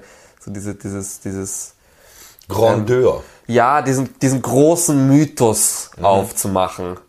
Und das wird, wird im vierten Teil weitergeführt und ähm, findet dann einen guten, guten Abschluss, natürlich wie immer auch offen. Also ich denke, es wird sicher noch mehrere oder wird noch ganz viel John Wick Franchise auch geben. Hoffentlich, hoffentlich. Ja, ich meine, angekündigt ist ja schon eben diese eine neue Serie, die dann kommen wird, zu Contin äh, The Continental, zu dem, zu der Vorgeschichte, glaube ich, eben von dem, von dem äh, Hotel-Business-Ding da New York halt. Ähm, genau. Was mich, Aber- erstmal, was mich erstmal skeptisch stimmt, weil was mir an John Wick immer gefallen hat, es werden keine großen philosophischen Themen aufgemacht und die Exposition vom ersten, äh, ein Typ schlachtet Menschen ab, die seinen Hund ähm, entführt haben. Ja, also äh, Ja, es werden ja keine großen Themen aufgemacht. Das, Nee, genau, das- aber es, aber es das hat mir es macht, gefallen. es macht so einen großen Mythos auf um John Wick. Mhm. Es macht diese, es, es, es ist nicht mehr dieses einfache, okay, du hast meinen Hund getötet, jetzt töte ich alle, ähm, so, sondern es ist halt eben diese, dieser, dieser gro ja, das Thema, das halt aufgemacht wird, ist diese Freiheit, aus diesem System rauszukommen. Mhm. Aber das versucht er ja eigentlich schon mit, mit, mit der Geschichte, dass er dann äh, Ende Kapitel 2 der Exkommunikator wird da, ähm, ist das ja das, was im dritten Teil schon weitergeführt wird, dieses, dieses aus, Ausbrechen aus dieser Organisation. Aber darum geht's. So größer wird's nicht gemacht, aber es ist so, so, so theatral und so groß aufgezogen einfach. Es ist so alles bedeutend und das ist aber nicht so bedeutend. Äh, In Universe natürlich schon, für ihn schon, aber das, das ist ja das, das ist das, was wir schon von John Wick irgendwie ein bisschen gewohnt sind. Diese, diese, diese, es macht sich halt unglaublich wichtig. Es ist aber in Wirklichkeit relativ wurscht. Äh, Das wird schon konsequent weitergezogen und das macht genauso Spaß wie in den letzten Teilen. Ähm, wenn nicht sogar noch mehr. also, Nicht zu viel Handlung, weil bei zweieinhalb Stunden Lauflänge könnte man ja denken, oh Gott, jetzt wird da eine tiefenpsychologische Analyse. Gar nicht. Bitte. Also ich, der Film hat mehr Action als jeder andere John Wick davor, glaube Gott ich. sei Dank, ja. Ähm, und macht das auch da, zieht das weiter, dass er in diesen, in diesen Fights und diesen, dieser Action Geschichten erzählt. Das ist ja das, was ich auch so grandios finde an, an, an allem, was Jet Stahelski in, in Action macht. Das hat man ja auch bei Matrix schon, dass man in, in den Kämpfen die Philosophie der Charaktere und die, die, die, die Charaktere selber einfach kennenlernt und sieht. ja. Ähm, und also, um nicht zu viel zu spoilern, ähm, es gibt eine Szene jetzt im vierten Teil, wo zum, also es gibt so einen Typen, der, der auch John Wick töten will, wie alle, weil da ist, der hat ja schon eine Das große ist dann Bounty. der Bill Skarsgård, S. Je, äh, nein, ist es nicht. Also ja, der möchte ihn auch töten, aber das ist, nicht, das ist nicht der, über den ich jetzt reden möchte. Das ist der, ähm, ich weiß es jetzt gar nicht leider, wie der heißt. Äh, der, der, der, der, hat, der hat so einen, der hat so einen ähm, The Last of Us Vibe, weil der, der hat so einen Rucksack und das ist in so ein Bounty Hunter irgendwie, ähm, mit einem Hund. Der ist auch auf der Jagd nach ihm. Es gibt dann eine Szene, wo, wo John Wick die Möglichkeit hat, ähm, ihn endlich zu töten, aber ein anderer Bösewicht, also das sind so dann so Dreiecks-Ding, weil der Bounty Hunter irgendwie so für sich alleine steht. Und dann gibt's natürlich eben den Bill Skarsgård, der vom Table angeheuert ist, um den John Wick zu töten. Ähm, und John Wick hat die Möglichkeit, den Bounty Hunter zu killen, aber sieht, dass ein anderer den Hund von dem Bounty Hunter killen würde. Und entschließt sich dazu nicht, seinen Gegner zu töten, sondern den Typen zu killen, der äh, den, Hund Hund, töten töten würde. Und damit zieht er dann den anderen auf seine Seite. Und das ist, das ist so dieses, das ist diese Tiefe, die es aber dann wieder gewinnt, wo man dann John Wick in, in dem Kampf als Charakter nochmal näher sieht, eben dieses, das ist ihm passiert und er möchte bei allem trotzdem nicht, dass der durch, dass der seinen, seinen besten Freund verliert, sozusagen. Und das ist, obwohl, obwohl er ihn selber ja töten möchte eigentlich. Und damit zieht er ihn dann aber auch ein bisschen auf seine Seite. Und das ist, also da hat der Film dann auch sehr, sehr schöne Qualitäten einfach. Ist es nicht total lächerlich? Ah, absolut nicht. Okay. Absolut nicht. Es ist, ja immer dieses, dieses, dieses ähm, Nein, das ist wahnsinnig Groteske gut. immer schon gewesen bei John Wick. Ja, äh, ein Hund äh, darf, dem darf nichts zugefügt werden, aber es ist kein Problem, Leuten Stifte in die Augen zu, zu rammen, ihnen die Fresse einzuschlagen, sie abzuknallen. Ja, Und- brutal ist der Film, absolut. ja das, das äh, ist auch sehr angenehm, dass er, dass er die Härte wohl hält. Der hat, Gewalt. er, er, also er toppt sich in seiner Action einfach nochmal. Ist, man, man glaubt es nicht, dass das nochmal zu steigern ist, aber es, es geht. Es geht. es geht. Das ist natürlich teilweise auch komplett, also es ist in der Stilisierung wieder genauso überzogen. Es ist so, so wieder diese, diese Mischung aus, aus irgendwie modernem High, High Society Stil mit diese, mit diese, mit diese traditionellen Motiven, mit Ehre und, und, und, dem, und diesem Neonlicht wieder alles dabei. Ich, ich, ich, muss immer, ich muss immer an Hitman denken bei John Wick, keine Ahnung, ob das wer kennt.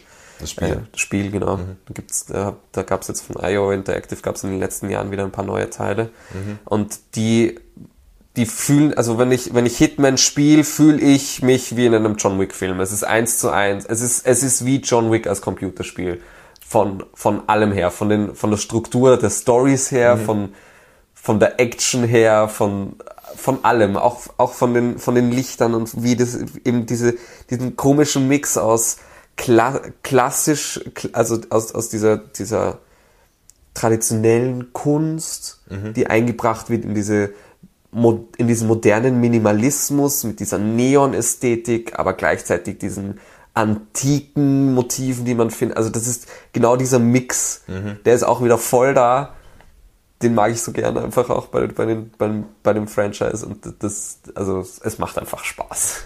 Es macht einfach wahnsinnig Spaß. Es, es, ich finde, es ist immer ein gutes Zeichen, wenn man gerade bei einem dreistündigen, oder fast dreieinstündigen Film rausgeht und sich denkt, fuck, warum ist der jetzt schon aus? Eigentlich hätte ich noch länger, ich hätte noch länger Bock gehabt. Das ist immer ein gutes Zeichen. Aber vielleicht können wir davon ausgehend, weil die Handlung ja dann auch nicht so relevant ist und so weiter, ähm, und äh, ich auch froh wäre, wenn, wenn mir die Action-Szenen sozusagen äh, überraschend beschert werden. Ja, ja. Ähm, kann man vielleicht mal fragen, ganz allgemein, warum sind diese Filme, wir hatten es in der ersten Folge damals eh schon angeschnitten, aber warum sind diese Filme so durch die Bank weg, durch die Bank weg gut? Also es, ich, ich kenne wirklich niemanden, der, äh, der sagt, na, John Wick ist doof. Ich kenne vielleicht Leute, die ein Problem mit Action generell haben, aber das Ja. ist dann, steht dann auf einem anderen Blatt. Oder War- mit der, mit dem Grad an Brutalität, der dargestellt wird. Aber das ist so der einzige Kritikpunkt und das ist sehr subjektiv teilweise. Ja, also äh, die Brutalität, nein, nein, die Brutalität, ich weiß gar nicht. Ich meine, klar, es gibt diese drastischen Momente und da wird dann auch äh, geschossen und so weiter, aber ähm, es ist es ist natürlich brutal, aber es ist natürlich nicht in dieser Explizitheit wie, wie ein 300 oder sowas. Ah. Oder, oder der, der, der letzte Rambo-Film, der äh, Gewalt zu bieten hat, wo man sich schon auch denkt, hui. Aber es, ist, es ist so überspitzt und es bleibt so, so, so, so nihilistisch. Also auch der Grund dafür ist so, ja, let's kill him. So. Ja, also es ist eine, es ist eine relativ gut konsumierbare Gewalt. Ja. die, die man einfach genießen kann. ja, aber sie bleibt ja auch sehr wertfrei. Ja. Also wertfrei eigentlich nicht. Sie, sie, sie macht ja Spaß. Ja. So, sie, sie, sie, sie, sie, sie inszeniert sehr bewusst cheesy und, und schnell und so, dass es Bock macht und, und geht dann nicht in, in eine tiefere Bedeutung mit, oh Gott, das sollte jetzt wehtun, das ist jetzt schlimm. Und Ja. Aber, aber zurück zu der Frage, warum sind diese Filme so unglaublich gut? Weil wir, wir erleben ja jetzt gerade diese Tendenz, diese Franchisisierung, ähm, auch von John Wick jetzt, dann mit der Serie, dann diesen vagen Spin-Offs mit Nobody und Atomic Blonde. Ja. ähm, äh, dass da ja ein Universum aufgemacht wird. Man kann es jetzt vielleicht noch nicht mit Marvel vergleichen, aber äh, Fast and Furious zum Beispiel wäre so ein Universum, äh, was ja auch x Teile nach sich gezogen hat und äh, ja unsäglich ist. Also äh, hingegen John Wick äh, kommt ja schon wieder ein neuer, glaube ich, raus, oder? Schon wieder, ja, keine Ja, Ahnung. ich Ich werde mir das nicht mehr angucken. Aber ähm, John Wick folgt ja augenscheinlich genau denselben Mustern. Dieses größer, mehr, viele Teile. Wir machen ein Universum auf. Wir, wir melken die, die äh, äh, goldene Kuh bis auf den letzten Pfennig äh, und äh, folgt eben augenscheinlich genau dieser, dieser Logik, die wir bei, bei Marvel haben, die wir bei äh, Fast and the Furious haben und ist aber trotzdem durch die Bank weg gut. Also es wird ja auch immer besser. Also ich finde zwar den zweiten zum Beispiel besser als den dritten, aber diese, es sind Filme, es gibt, es gibt nichts dieses, ach, dieser eine erste Film war so gut und danach ist eigentlich nur noch Scheiße gekommen, sondern die sind ja alle fantastisch. Voll, das ist so, so subjek subjektiv, okay, ich finde den vielleicht wegen dem und dem ein bisschen besser, weil ich diese Art von Szene, wie sie das umgesetzt hat, geiler mhm. finde. Aber das ist halt dann so, okay, ich finde es geiler, wenn sie sich, wenn sie sich in der Wüste prügeln, als wenn sie sich, äh, also nicht in einer Spiegelkammer prügeln. Ja. So, okay, gut. Das ist dann halt, ja, dann magst du das halt mehr als das andere, aber so qualitativ ist es immer noch beides gleich geil. Ja. Ähm, ja, weiß ich nicht. Was kann man dazu sagen? Also ich, äh, ich denke mir, John Wick füllt auf jeden Fall eine Marktlücke. Aber inwiefern? Es gibt, es gibt nichts, was so, was so sinnbefreit brutal ist wie John Wick. Mhm.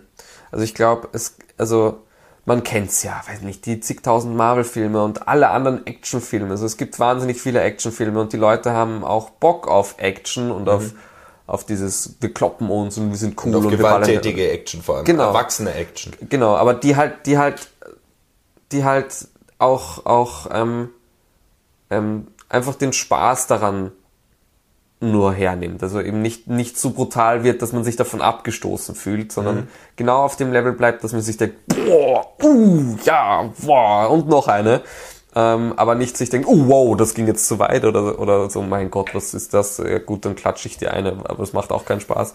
Ähm, und ich glaube, dass die Sinnbefreiung auch ein entscheidender Punkt dabei ist. Genau, weil diese ganzen anderen Filme ähm, versuchen, versuchen dann halt irgendwie einen Grund zu finden und das zu rechtfertigen, warum man das jetzt macht. Und das macht John Wick halt nicht. Mhm. Und ich glaube, das, was das Publikum auch will, und das ist auch das, was ich mir einfach denke bei John Wick, so, ich brauche jetzt keinen x-ten Grund, dass ich da den Bösen jetzt aufs Maul gebe, weil die die geheimen die, die Geheimnisse von dem Land verkauft haben und der damit US drohen und weiß ich USB-Speicherstick mit den Raketenplänen. Ja, ich brauche, wenn man jetzt, wenn man jetzt, wenn man jetzt, nachdem ich, nachdem ich ja dieses Semester an der Uni sehr thrillerlastig unterwegs bin, mhm. ähm, ich brauche keinen McGuffin, der das irgendwie antreibt. Das, ich meine, selbst das ist egal. Den gibt's ja. Der Hund ist der McGuffin im Der. Hund ist ein bisschen der aber McGuffin. Es aber ist ja vollkommen lächerlich und man kann es ausblenden. Ja, mhm. genau. So, okay, es ist, es ist kein McGuffin, dem alle hinterherrennen und der die ganze Zeit eine Rolle spielt, sondern es ist ein McGuffin, der halt äh, kurz da ist, als Antrieb dient und dann ist er auch schon wurscht und danach ist es komplett egal. Mhm. So, danach geht's halt dann nur noch darum, dass er, okay, es ist dann nur noch so ein, so ein Fortsetzen von, okay, der eine hat den geprügelt, ja, dann prügel ich dich. Ja, dann prügel ich dich zurück. Ja, dann darfst du da nicht mehr rein. Ja, dann muss ich dich prügeln, weil jetzt darf ich nirgends mehr rein. So. Mhm. So, es ist, es ist nur so ein, okay, ich, ich hau einem auf die Schnauze, weil ich mir auf die Schnauze hau einfach. Und das macht halt schon Bock. Mhm. Einfach. Also ich glaube, ich glaube, das ist eben das, wo, wo John Wick eine Marktlücke ausfüllt. Und zusätzlich sind die Filme filmisch einfach wahnsinnig gut. Also sie, sie machen auch Action ganz anders als die meisten Actionfilme, gerade zu der, der Zeit. So diese, diese, diese Plansequenzen, die komplett durchinszeniert sind mit der, mit der, mit der High Fidelity Clubmusik, die dahinter knallt. So, das ist, das ist nicht die typische Art, wie Action inszeniert wird. Ähm, die Choreografien auch wirklich zu, zu inszenieren. Genau. Und, und nicht das, durch Schnittgewitter irgendwas Genau, und das ist, das ist, glaube ich, auch nochmal was, was, was ganz viel ausmacht. Wir sehen nicht nur einen verwaschenen Fuß und dann im nächsten Schritt wie eine Hand, wie eine, wie eine Hand weggekickt wird oder sowas, sondern wir sehen die ganzen Körper in der Totale, wie sie sich gegenseitig prügeln. Mhm. Und das macht, finde ich, viel aus. Und da probieren, da sind die Filme ja auch wahnsinnig spielerisch. Also sie versuchen ja auch wirklich in jedem Teil ähm, etwas zu machen, was, was man so noch nie gesehen hat. Und sie sind wahnsinnig over the top und kreativ auch in den, in den, in den ähm, Szenarios. Mhm. Also es sind ja, es ist ja nicht einfach nur irgendwo, wo sie sich prügeln. Sie beziehen das Environment ein. Mhm. Es, es, es macht ganz, es macht ganz viel aus, wo sie jetzt sind. Das sind ganz kreative, unterschiedliche Orte. Also sie mhm. schauen da ja wirklich drauf, dass das nicht repetitiv wird. Mhm. So, es gibt jetzt im neuen Teil die, die erste Actionsequenz, gibt es einen Teil, die ein bisschen so ein Hommage an den letzten, an den Dreier ist. Aber selbst da benutzen sie das anders. Und sie, sie, sie versuchen da jedes Mal so einen ganz neuen Twist reinzubringen. Wenn ich Wenn ich an Bond denke, denke ich an irgendwelche Städte, wo sie durch irgendeine Straße fahren und dann da das nächste Haus ins Fluss fliegt und da springt er irgendwo drüber und dann sind sie da bei irgendeiner Brücke oder in irgendeinem nichtssagenden Raum, wo sie sich halt fetzen. Und dann ist da halt mal eine Säule, wo einer in Deckung geht und das war's auch schon. Aber bei John Wick ist das nicht so. Dann sind da Spiegel und dann spielen sie damit oder dann sind sie, dann sind sie da in diesem Club und dann fetzt die Musik rein und dann sind da Leute um sie herum und, und da, da spielen sie sich einfach so krass mit diesen ganzen Möglichkeiten, die es einfach gibt. Und ich glaube, dass da auch nochmal viel von dem Spaß rauskommt, weil sie die Welt einbeziehen einfach. Und ich meine, am ehesten kann man vielleicht noch Tom Cruise mit den späteren Mission Impossible Filmen mit einbeziehen, ähm, wo Ja. auch eben die, die ganzen Sachen mit ans Flugzeug dranhängen, irgendwo in der Luft tatsächlich runter, dann wirklich selber auch die Dinger fliegen und so weiter. Das ist jetzt eher Top Gun, aber das Prinzip ist klar, John, äh, Tom Cruise macht die Stunts selber äh, und erzeugt damit eine ähnliche Qualität vielleicht. Ja. Aber äh, es ist halt auch bei John Wick eine ganz andere Ästhetik. Also was du angesprochen hast, ist dieses Reffen, äh, diese Reffen-Ästhetik, Ja. Neon, intensive Farben und die Bilder werden eigentlich zu äh, Gemälden. Genau, die werden, genau, voll. Es ist, es ist so, es sind Kunstwerke und die machen aber Spaß. Und das hast du selten, diese, Ja. diese, diese Mischung. Es gibt, gibt, gibt da ja gefühlt schon so ein bisschen diesen, diesen Konsens, dass, dass gute Kunst per se nicht Spaß machen darf. So, das muss dann ernst sein, das muss eine tiefe Bedeutung haben und das hat John Wick halt nicht. Das Ja. schaut schön aus, das ist ästhetisch und äh, sinnlos. Ja. Unter anderem, also sinnbefreit. Ja. So, sinnlos ist nicht, aber sinnbefreit. Und ich glaube, da, da kommt ganz viel von diesem Appeal einfach auch her. Also ich freue mich wahnsinnig drauf. Also ich, ich habe auch gerade innerlich schon wieder, wieder Gänsehaut. Ja. äh, Weil, Kapitel 4 ist einfach nochmal eine Steigerung, was das angeht. Absolut. sehr schön. Also sie sind auch wieder over the top wie sonst was. Also man kann festhalten, der Film ist genau das, was man haben wollte. Ja, absolut. Okay. Und das ist ja auch das Worldbuilding. Also man fährt auch so ein bisschen über die Welt, auch so diese Welt mit diesen, mit diesen High-Begriffen und alles hat so einen, alles hat seine Regeln und jeder hält sich irgendwie auch dran und da gibt's diese, diese Namen und dann ist der ähm, Ex, Excommunicato, so, das ist so, wa- warum so ein Begriff, so der, er ist halt verbannt, aber das, das ist auch wieder dieses over the top einfach, das so Spaß macht. Ja. Und auch, dass du aber nicht, nicht so viel drüber fährst. Das bleibt trotzdem an der Oberfläche, glaube ich. Genau. Wunderbar. Ich freue mich drauf. Ja. Und Darfst dann, und dann äh, kommen wir auf äh, den letzten Film, bevor wir über, über das Thema Diagonale sprechen. Ich war nämlich auf der Diagonale und da wollen wir ein bisschen drüber reden. Ähm, kommen wir noch zum letzten Film, nämlich haben wir äh, The Big Lebowski nochmal Ja. gesehen. Und ja, und ähm, ich meine, was soll man dazu sagen? E- Ethan und Joel Cohen haben Regie, Drehbuch, Produktion gemacht. Äh, Die Coen Brothers. die Coen-Brüder halt. Es äh, ist der Kultfilm von 98 mit Jeff Bridges, mit Steve Buscemi, mit, mit John Goodman, mit Julia Moore, mit äh, John Turturro als Jesus. Ähm, und es ist halt natürlich ein absoluter Kultfilm über den Dude, äh, Jeff Bridges, der eigentlich nur seinen Teppich wieder haben will und dann in so eine Kriminalgeschichte verwickelt wird, wo es um die Entführung einer Frau geht äh, von einem Typen, der genauso heißt wie er. Ja. Und das ist eigentlich diese Verwechslung, die da stattfindet. Und dann kommen Nihilisten, die da ihr eigenes Süppchen kochen und dann sind da die Knutzens, Die Kraftclub-Deutschen. die Kraftclub-Deutschen, ja, Autobahn. Ähm, und die Knutzens spielen auch irgendwie eine Rolle, die irgendwen auch beschatten. Und es ist so ganz vertrackt eigentlich und ähm, funktioniert auch als, als ähm, Krimi äh, in gewisser Weise eigentlich ziemlich gut oder als, als, als äh, Thriller so ein bisschen. Also Mystery Thriller. So Mystery Thriller funktioniert da schon wunderbar und hinzu kommt halt einfach dieser unglaublich fantastische Humor, der diesen Film von der ersten Sekunde lang durchzieht und jeder Satz ist zitierwürdig und kann Ja. auswendig mitgesprochen werden von Where's the fucking Manne Lebowski bis hin zu ähm, will well, cut off your Johnson. ja, well, you know, man, that's just like your opinion, man. Oder nobody fucks with the Jesus.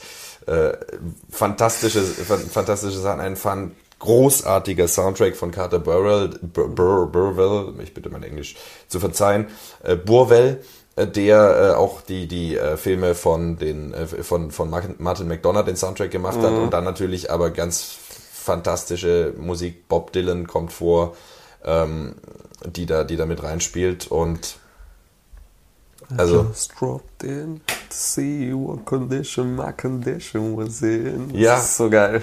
es ist es ist wirklich großartig ähm, und man kann dazu sagen, wir haben diesen Film äh, zu zweit im Kino gesehen. Äh, nämlich lief der um 6.30 Uhr morgens. ähm, Schon wieder. lief der um 6.30 Uhr morgens äh, im Gartenbaukino und äh, wir und ein paar Leute, die das genauso witzig fanden, haben sich gedacht, ach, stehen wir mal um fünf auf an einem Freitag und gehen ins Kino, Bierchen trinken, White, Russian, trink, äh, White Russian trinken und ähm, gucken uns diesen Film an. Und Politisch korrekt haben sie natürlich dort White Ukrainians verkauft, nicht Ja. White Russians. Ja, ähm, also und es, es macht einfach von der ersten bis zur letzten Sekunde so unglaublich viel Spaß. Ich weiß gar nicht, wer den Film nicht kennt, jetzt den Podcast ausmachen und angucken. Also Ja. das, ähm, das ist äh, eine große Bildungslücke. Der Film ist wirklich, Der Film ist wahnsinnig nicht geil. Und also Kult, Kult schlechthin. Wer so Filme wie Pulp Fiction oder andere Filme von den Coen Brothers oder äh, The Nice Guys, ist vielleicht einer der neuesten, den kennen vielleicht noch die meisten, ähm, mag, dann sofort Big Lebowski schauen, weil das trifft genau den Nerv dieser, dieser Filmschiene. Und es ist, es ist eben auch kein Blödsinn, also, sondern der verhandelt ja wirklich Themen und dann Voll, der, er, ist, er, ist, er nimmt sich null ernst, aber er, er greift dann doch auch ernste Themen auf und, und, und macht da auch Raum auf, so ein bisschen das zu diskutieren tatsächlich. Voll. Also gerade diese Vietnam-Thematik. Der, Ja. der Walter äh, Subjack, äh, gespielt von John Goodman, äh, faselt die ganze Zeit vom Vietnam und bringt eigentlich alles zusammen mit Vietnam. Er ist, also er ist Veteran. Als Veteran, genau. und äh, da, dadurch bringt der Film dann auf so ganz subtile Weise diese, diese Kriegsschäden äh, mit ein und eigentlich ein ernstzunehmendes Thema, also Kriegstrauma und so weiter. Er bezieht ja, er bezieht ja alles auf die, auf die, auf die, auf die bösen Vietnamesen und die tun, die tun einem ja nichts Gutes und bla. Also es ist, es ist immer irgendwer schuld und äh, er wird immer irgendwo ähm, missbraucht, seelisch oder für, für irgendeinen höheren Zweck missbraucht und, und hat das Gefühl, er muss sich dagegen wehren, obwohl das ja teilweise einfach überhaupt gar nicht stimmt. Ja. Und ähm, ja, dann äh, merkt man ihnen auch, finde ich, den, also den Kornbrüdern an, dass sie ja Philosophie studiert haben und dementsprechend da auch äh, stark geprägt sind und so weiter, wenn dann die deutschen Nihilisten ankommen, um, um da ihre, ihre Sachen zu machen mit dem Frettchen und so weiter. Und äh, er, er driftet ja dann auch, also er hat ja dann diese, diese, äh, diese Szenen, wenn der Dude high ist Ja. und in so surrealistischen Traumsequenzen Die Bowling-Szene. die Bowling-Szene im Traum und so weiter. Das sind äh, Referenzen auf, auf die, ähm, auf die äh, Musical-Filme von, von Busby Berkeley oder sowas, Dames oder wie die alle heißen. Ähm, Wird dann das Ornament sichtbar. das, das Ornament der Masse wird hier, wird hier gezeigt, äh, um auf Krakauer zu verweisen. Da können wir mal vielleicht irgendwann drüber reden. Das werden jetzt wahrscheinlich nicht viele kennen, den Begriff.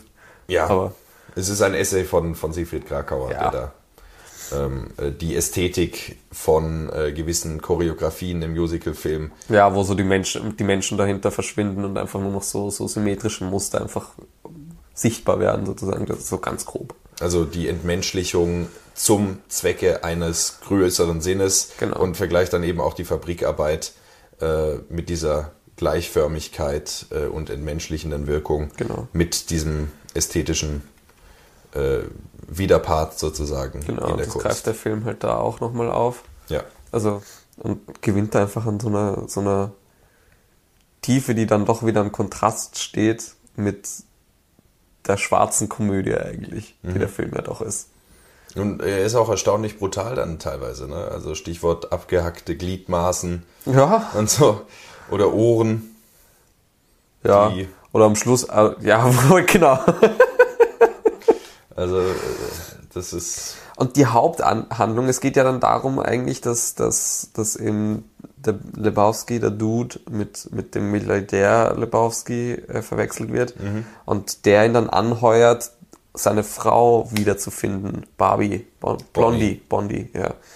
Ähm, und das ist, das ist ja dann eigentlich so die Haupthandlung und die wird nebensächlich eigentlich in einem Shot dann geklärt. Ähm, Der und dann wird nochmal kurz nochmal drauf, drauf zurück, zurückgeführt, aber das war's auch schon ja, wieder. Also es, es verläuft alles so ein bisschen äh, im, im Sand und letztendlich Genau. hat sich am Schluss auch nichts geändert. Am Schluss heißt es, komm, gehen wir bowlen. Genau. Und sie gehen wieder aber bowlen. das ist, weil du, weil du, weil du es gerade nochmal an, angesprochen hast, eben, genau, das ist so die Qualität, eher auch die Qualität vom MacGuffin. So, Mhm. wenn man, wenn man nach Hitchcocks Worten, weil Hitchcock hat, hat ja den Begriff erf- erfunden und geprägt, ähm, soll der MacGuffin ja auch etwas sein, das eigentlich nichts ist. Also umso weniger der MacGuffin etwas ist, umso, umso, umso besser. Ich finde, das beschreibt er da nicht so gut, weil der MacGuffin hat ja trotzdem noch einen Sinn. Und so- Aber es geht halt eben nicht darum, dass die Charaktere, also dass, dass der MacGuffin für sich einen Sinn hat, sondern es geht nur darauf, wie die, die Charaktere und wie, wie die Welt im Film auf den MacGuffin reagiert. Was es genau ist und warum und wie spielt keine Rolle. Es geht, es geht nur darum, wie reagieren sie drauf. Und das Witzige ist, dass in den meisten Filmen, wo der MacGuffin gut verwendet wird, das am Schluss dann auch nochmal dazu führt, dass er irgendwie eine Auflösung erfährt, die ihn nochmal mehr als nichtig darstellt. So wie jetzt bei Big Lebowski zum Beispiel.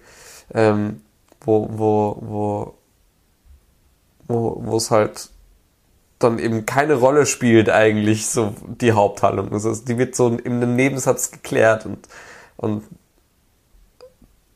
das, das führt es wieder so absurdum, aber das macht das dann auch wieder so gut. Also er, er folgt auch einer ganz eigentümlichen äh, Dramaturgie generell. Also das Ganze wird ja auch, wo ich, wo ich im Kino wieder saß und dachte, es ist so großartig, aber so absurd, wie kommt man da drauf? Also ähm, das ganze Ding wird ja dann erzählt von diesem Cowboy, der mit der Handlung nichts zu tun hat, außer dass er halt mal im, in, in, in dem in dem Bowlingladen halt äh, am, am Biertisch sitzt. Na, da wird ja nahegelegt, dass, dass dieser Cowboy ja eigentlich Gott sein soll, der uns die Geschichte erzählt. Aber warum ist Gott ein Cowboy? Also das ist ja, das ist natürlich auch. Und dann ähm, dieses Spiel eben mit dieser Western-Ästhetik und diesem texanischen Akzent, den er dann hat, aber ähm, äh, wo ja überhaupt kein Bezug eigentlich besteht zum Rest. Ähm, auch die, auch die, erste Auf, die ersten Aufnahmen zeigen so einen äh, Steppenläufer, der da durch die, durch die Wüste und durch die Dünen ähm, äh, äh, vom Wind geweht wird und der dann nach Los Angeles rein weht. Ja, das ist Gott. Ach so, Das, Gott, Ist, ja, das ist ja der Cowboy. Gott ist der, äh, ist der Steppenläufer oder wie? Der Cowboy oder was? Ja, genau. Ach so. Genau. Will- Willst du das ein bisschen ausführen? Ähm, also, es, es, soweit ich mich erinnern kann, gibt es auch so ein paar Symboliken, die, die dem entsprechen, so in seinem Kostüm und so. Aber vor allem von dem her, was er sagt. So, er, er strahlt diese ruhige Aura aus und er erzählt uns eine Geschichte über einen Dude. Ähm, und er weiß ja auch Sachen, die sonst niemand wissen kann. Er, also wirklich niemand zu dem Zeitpunkt. Und, und ähm, äh, da wird das halt irgendwie schon ja, er hat die Funktion eines auktorialen Erzählers, aber Genau, aber ähm, die einzige Erklärung im, im Film wäre halt, dass es, dass es Gott ist. Ein, ein, eine allwissende Figur sozusagen.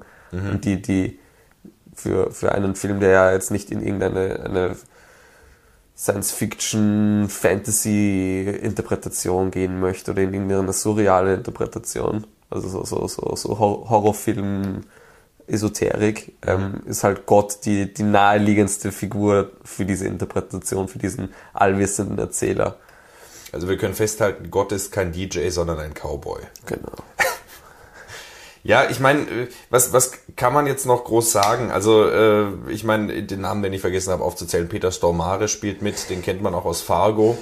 Äh, und äh, also es ist Da äh, spielen Größen mit, das ist, da spielen ja ur viele Leute mit, die man kennt auch. der Kamera natürlich wieder auch, auch, Deakins, auch, auch, ähm, ähm, ähm, Philipp Senior Hoffmann spielt mit. Welcher ist der? Das ist der, der Butler vom, vom Lebowski. Ach, natürlich, klar, klar, ja. Ähm, also man könnte jetzt noch stundenlang, äh, stundenlang Anekdoten austauschen und so weiter, aber ich glaube, ähm, da, da, da würde man sich dann auch erschöpfen. Es reicht, glaube ich, zu sagen, äh, es ist vielleicht, also in meinen Augen vielleicht die beste Komödie überhaupt neben äh, Life of Brian ähm, und 00 Schneider Jagd auf Nihil Baxter von, von Helge Schneider.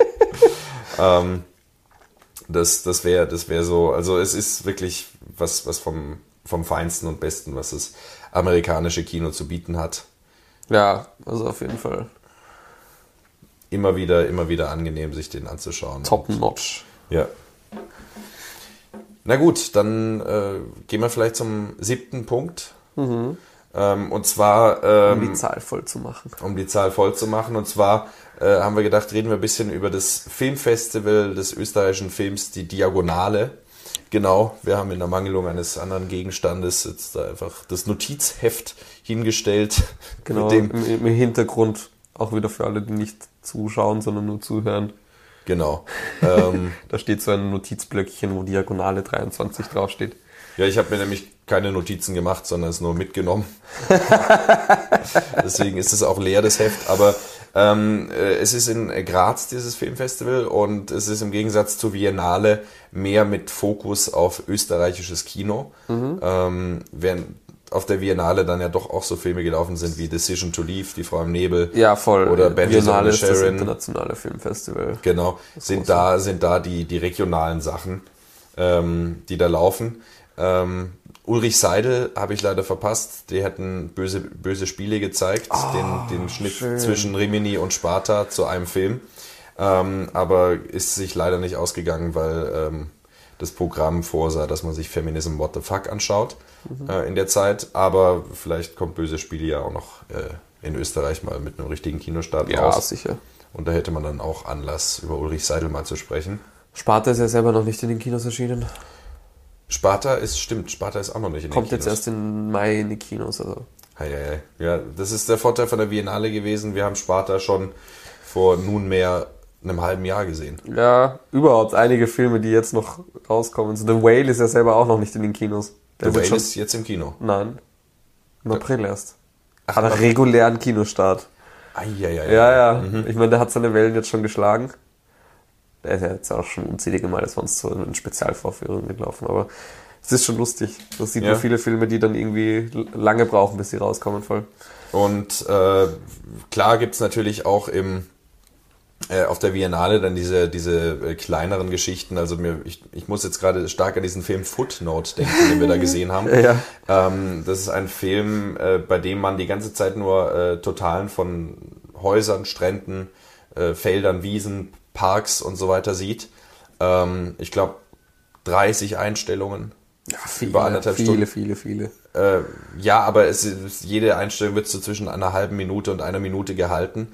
Äh, ja, aber es sind halt einfach nur so, also es sind viele Standbilder. Genau, es sind viele Standbilder. Also so Wimmelbilder ein bisschen, ja. wobei das Wimmeln sich in Grenzen hält. Genau, und äh, drüber hört man Polizeifunk. Ja. Echter Polizeifunk. Äh, sehr experimentelles Ding, äh, hat durchaus seinen Reiz gehabt. Sowas sieht man natürlich auf der, auf der Biennale auch, aber da ist der Fokus natürlich viel stärker. Und ein Film zum Beispiel, der hieß Ratzennest. Auf der Diagonale meinst du jetzt? Auf der Diagonale, genau. Ja, das Diagonale ähm, gesagt. Oh ja. auf der Diagonale äh, ein Film gesehen, Ratzennest heißt der, oder, oder Rotzennest, äh, müsste man es aussprechen, das ist Mittelhochdeutsch für Rattennest halt. Aha. Ähm, und das ist im Prinzip das gleiche Prinzip von Footnote. Mhm. Ähm, man sieht Aufnahmen von, von, von Natur, von heruntergekommenen Häusern, die so aus einem Horrorfilm stammen könnten. Mhm. Äh, und äh, dann äh, ist der Film eigentlich auf der Handlungsebene, funktioniert er nur über den Voice-Over. Also wir, wir, hören, wir hören den Audiokommentar, wir hatten es ja vorher von Audiokommentaren schon, wir hören den Audiokommentar zum Film ähm, und wie, wie der Regisseur, eine Reporterin und äh, der Kameramann über den Film sprechen.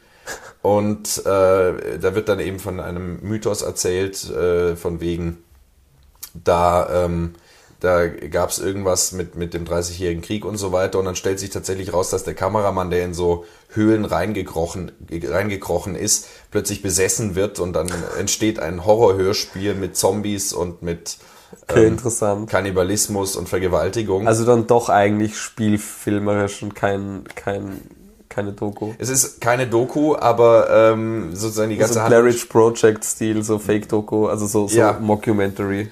Also es spielt, äh, spielt auf der akustischen Ebene äh, Regisseur Johannes Grenzfurtner. Ähm, aber ähm, man braucht jetzt gar nicht viel- so, so tief in die Filme reingehen, was ich so spannend finde. Ähm, Gerade an so einem kleineren Festival, ich meine, es ist Österreichs Nationalfestival, abgesehen von der Biennale, ähm, aber es ist doch alles viel persönlicher.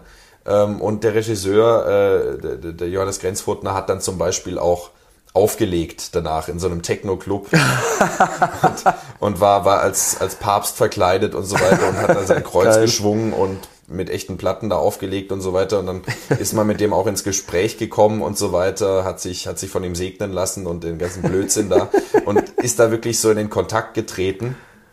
Anderes Filmprojekt 255102 ähm, äh, The Orgy of the, Dam of the Damned äh, ist, ist auch so ein exploitativer äh, Film, der da gelaufen ist mit so e extrem äh, dreckigen Aufnahmen von irgendwelchen verstümmelten Körpern, Sexualpraktiken mit äh, Exkrementen, Körperflüssigkeiten, äh, kleinen Tieren, großen Tieren, ähm, von, von Maden bis Hunde, alles dabei, explizite Nacktaufnahmen und so weiter. Und so ein, ein surrealer Trip durch die Filmgeschichte. Gut, gut. Äh, und aber halt wirklich ein exploitatives, extremes Werk, ähm, wo dann auch die Crew da war, um Norbert Pfaffenbichler, wie der, wie der Regisseur heißt, und dann auch gesagt haben, ja, äh, kommen, kommen Sie her, wir brauchen noch Statisten für den dritten Teil. Das ist der, also 255102, also es gab auch 255101 und es wird auch 255103 geben. äh, und da sind sie gerade hier in Wien am Drehen und da hieß dann auch, ja, meldet's euch doch und äh, man konnte unmittelbar ins Gespräch kommen und so weiter. Ich durfte auch seine Zigarette halten, weil er noch was drin vergessen hatte. Ist egal. Worauf ich hinaus will, ist ähm, diese Festivalerfahrung generell. Ähm, die, die da so, so was Interaktives auch ermöglicht, wo man dann auch gemerkt hat, der Moderator kannte den Regisseur und, und so weiter und wo man wirklich so dieses familiäre auch, die, die äh, Szene als solche, wo die Leute sich kennen und so weiter und der mit dem und der mit dem, ähm, dass es einfach eine unheimlich äh, schöne Erfahrung ist, das so, so miterleben zu dürfen und auch in gewisser Weise Teil davon zu sein. Ja, das fand ich ja schon bei der Biennale auch. Also da, da war es vielleicht nochmal eine Spur schwächer, so von dem, was du jetzt auch erzählt hast. Ähm, aber auch da fand ich einfach schon diesen Aspekt von wir zelebrieren Film und wir sind, sind diese, diese, die, die gemeinsame Freude an Filmen, das, das, das macht so eine, so eben, wie du sagst, so eine familiäre Atmosphäre, auch dass du mit den Leuten reden kannst und dass sie selber da sind und dass du da so ein bisschen in den Kontakt kommen kannst auch. Das ist, das ist richtig schön zu sehen, dass man halt dann nicht alleine, nicht alleine ist mit dieser, mit dieser wahnsinnigen Begeisterung für Film auch. Ja. Und wenn du sonst so ins normale Kino gehst, hast du das halt oft nicht so. Da sind dann Leute drin, die, weiß ich nicht, so laut drüber quatschen, dass du dich nicht mehr konzentrieren kannst oder einfach mit einer anderen Intention reingehen. Und bei diesen Festivals tauchen dann ganz viele Leute auf, die, die ähnlich eingestellt sind wie man selber. Das, das macht eine richtig angenehme, schöne Atmosphäre, finde ich. Ja. Die Am Leute auch wieder zahlreich applaudiert. Ja, selbstverständlich. Und äh, am ehesten hat man das vielleicht noch bei sowas wie Big Lebowski oder The Room, wo die Leute kommen und den Film kennen schon und da kann am ehesten noch so ein Gemeinschaftsding entstehen. Aber äh, es, ist, es ist natürlich eben was, was ganz anderes. Und dann kommt hinzu, ich meine, wir waren auf der Biennale, aber äh, natürlich, ich weiß nicht, was, was war der Rekord an Filmen am Tag bei dir? Also mehr als zwei Filme habe ich nie gesehen an einem Tag auf der Ich glaube, Biennale. drei oder drei waren es dieses Jahr, glaube ich. Vier waren es nicht. Und äh, gut, wir, ich, ich war im Zuge eines äh, Unikurses dort und wir waren da als Gruppe und hatten dann sozusagen auch ein Programm. Aber da hat man zugegebenermaßen Kurzfilme eingeschlossen, wobei die auch dann bis zu einer halben Stunde gegangen sind teilweise. Äh, durchaus auch mal sieben bis, bis glaube ich, das waren dann zwei Kurzfilmprogramme hintereinander. Da haben wir dann, glaube ich, neun Filme gesehen. Okay. Und da ist man dann wirklich von morgens 10 Uhr bis 1 Uhr in der Nacht dann eigentlich nur von Kino zu Kino. Und äh, dieses. wow. Es war, es war auch anstrengend, zumal wenn man dann zwischendurch noch dem Studentenleben frönen will. Ja. Äh, oder auch währenddessen. Äh, es ist eine ganz andere Seherfahrung, dieses unheimlich verdichtete ins Kino gehen. Also wenn die Dinge sich überlappen und so weiter und man eigentlich sich überfrisst. Also es ist eine totale Überladung, Ja. die aber auch eine unheimlich interessante, interessante Wirkung entfalten kann, wenn so man eine da. andere Tiefe einfach. Ja, Ja, voll. Deswegen, ich gehe auch ganz gern. Es ist jetzt im Mai gibt es wieder das äh, Red Lotus Festival. Das war letztes Jahr in Wien das erste Mal. Ähm, das ist so ein kleines asiatisches Filmfestival über drei Tage hinweg im, im Stadtbaukino. Äh, Stadtbaukino, im Stadtkino, so. Ähm, und da habe ich jetzt auch schon, also da, da müsste jetzt eh mit heute müsste das Programm rauskommen. Da freue ich mich auch schon mega drauf, auch wenn es wahrscheinlich Filme sind, die die Urnische sind und ich äh, wahrscheinlich auch nicht per se alle mag, aber es ist du, du kommst durch diese Festivals auch mit Filmen in Kontakt, die du sonst nie sehen würdest. Wirklich nie. Einerseits, weil es sie nirgendwo spielt oder zu streamen gibt oder zu finden sind, wenn du nicht weißt, dass es die gibt. Ähm, und auch, auch einfach eben die Atmosphäre so angenehm ist und die Seherfahrung so eine ganz andere ist. Ähm, du gehst so mit einer ganz anderen Qualität dorthin irgendwie. Ich freue mich da jetzt auch schon richtig drauf, wenn das dann ist. Werde mir da wahrscheinlich auch frei nehmen extra, dass ich dann, also je nachdem, wie, wie mich sehr, wie sehr mich die Filme interessieren auch, aber dass ich da auch wieder Festivalfilme reinziehe. So, das macht, das ist einfach schön. Letztes Jahr habe ich mir vier von zehn Filmen, die sie spielen, gegeben, glaube ich. Ähm, doch, das war cool. Da war, war sie ja auch einmal dabei. bei Projekt Gutenberg. Genau. Ja, also ich, ich mag das ganz gerne. Ich mag eben auch so kleine, so kleine Nischenfestivals, sind auch voll super. Und gerade was dann damit einhergeht, einerseits sieht man natürlich Filme, die man sonst nicht auf dem Schirm hätte, aber gleichzeitig ist auch die Seherfahrung insofern eigen, als dass man teilweise ja keine Ahnung hat, was auf einen zukommt. Ja, ja. Also zum bestes Beispiel Es und, gibt und keine Trailer, es gibt keine Zusammenfassungen, beziehungsweise oder oder man kann sie sich auch sparen. Aber wenn ich Ja. in John Wick gehe, dann dann sage ich, okay, ich kenne John Wick, ich habe den Trailer zigmal gesehen vorher im Kino, weil er mir immer wieder äh, aufgezwungen wurde. Ja. Und ich gehe da jetzt rein. Ich habe vielleicht Kritiken gelesen. Auf dem Festival, klar, man kann sich auch diese Seite durchlesen. Aber ich habe darauf ganz bewusst verzichtet und bin auf auch ja, so ein paar, paar Shots halt, die man kennt als Stills, weil sie auf irgendwelchen Postern sind, den Namen vom, vom Ding, vielleicht noch ein Regisseur und das war's. und dann Und dann rein. und dann rein. Und da war wirklich auch eine absolute Perle für mich dabei. Äh, der Film No Name City von Florian Flicker. Das ist eine Doku von 2006. Ähm, äh, der der, der Co-Regisseur äh, Georg Misch war auch da. Ähm, Fl- Florian Flicker ist jetzt schon äh, gestorben. Oh, ähm, aber also ich wusste Dokumentation irgendwie heißt No Name City ist von 2006, also das war eine Retrospektive sozusagen. Und das ist was vom großartigsten im dokumentarischen Bereich und vom lustigsten, was ich je gesehen habe. Ähm, also wir werden ja vielleicht nächste Woche, äh, übernächste Woche über, über Dokumentarfilme sprechen. Also in der nächsten Folge In der halt. nächsten Folge, genau. Und ähm, da wird dieser Film auf jeden Fall Thema sein, deswegen werde ich darauf jetzt nicht zu, äh, zu detailliert eingehen, aber äh, es, war, es war eine Offenbarung, wirklich. Das, das hat Kultpotenzial und den, Ja, ich bin Film, gespannt. den Film kennt ja kein Mensch. Es gibt von der Edition österreichischer Film, gibt's eine DVD davon immerhin, aber äh, wenn man so im Internet schaut, zum Beispiel Letterboxd, keine Bewertungen. Ja. Äh, Ja, okay, da muss man auch dazu sagen, ich meine, österreichischer Film ist Nische.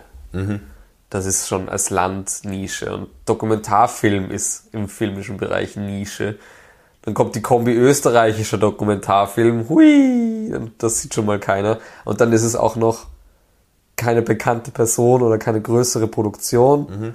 es ist dann doch auch verständlich, dass das einfach niemand sieht. Und dann, dann auch ähm, äh, Dimensionen, die sich da nochmal auftun. Äh, also klar, Nische einerseits, aber zum Beispiel, ich nehme an, Goran Rebic sagt ja nichts. Nö. Und vermutlich Jerzy Palasch auch nicht. Nö. Diese Namen sind vermutlich dem Mainstream überhaupt nicht bekannt, aber innerhalb dieser, dieser Szene, dieses Dokumentarfilms und so weiter, äh, sind es bedeutende Namen. Und ähm, genauso Mario Bava. Giallo-Regisseur hat so exploitatives Zeug gemacht. Äh, mit, mit Michel Piccoli haben wir gesehen, Gefahr Diabolik. Äh, ein, ein Film, der eigentlich äh, die Superheldenfilme vorwegnimmt. Äh, also total, total großartig. Und Giallo ist natürlich gemeinhin schon ein Begriff, aber ich zum Beispiel habe da so gut wie nichts draus gesehen und werde da so unvorbereitet in diesen Film geworfen und denke mir, das ist ja großartig. Ich muss Giallo-Filme sehen. Also das ist so dieses Phänomen von, das ist Phänomen von, äh, je mehr Filme man sieht, desto mehr Filme fallen einem auf, die man noch nicht kennt. Also es, es wird nie aufhören. Ja, ja, vor allem, wenn, wenn du dann, wenn du dann mal in so Nischen rein, reinkommst, fällt, da fällt dir dann zum ersten Mal wirklich auf, so, oh mein Gott, da gibt's ja ein ganzes Genre an hunderten von Filmen, von denen ich noch nie was gehört habe. Das ist, Das ist absolut großartig. Oder äh, ein, ein Kurzfilm, der gezeigt wurde, Staging Death von äh, Jan Soldat. äh, ein, alles sehr lustige Namen, aber Ja. muss ich sagen. ähm, äh, der äh, äh, zeigt innerhalb von acht Minuten alle Tode, die Udo Kier in seiner gesamten Filmkarriere je gestorben ist. Als Zusammenschnitt. Als Zusammenschnitt.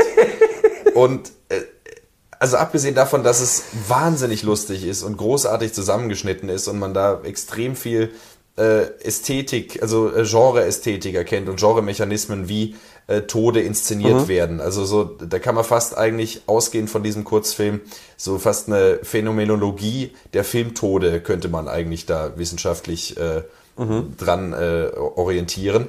Abgesehen davon, der hat in über 100 ich habe 180 im Kopf, ist vielleicht Quatsch, aber über 100 Filme sind es in jedem Fall.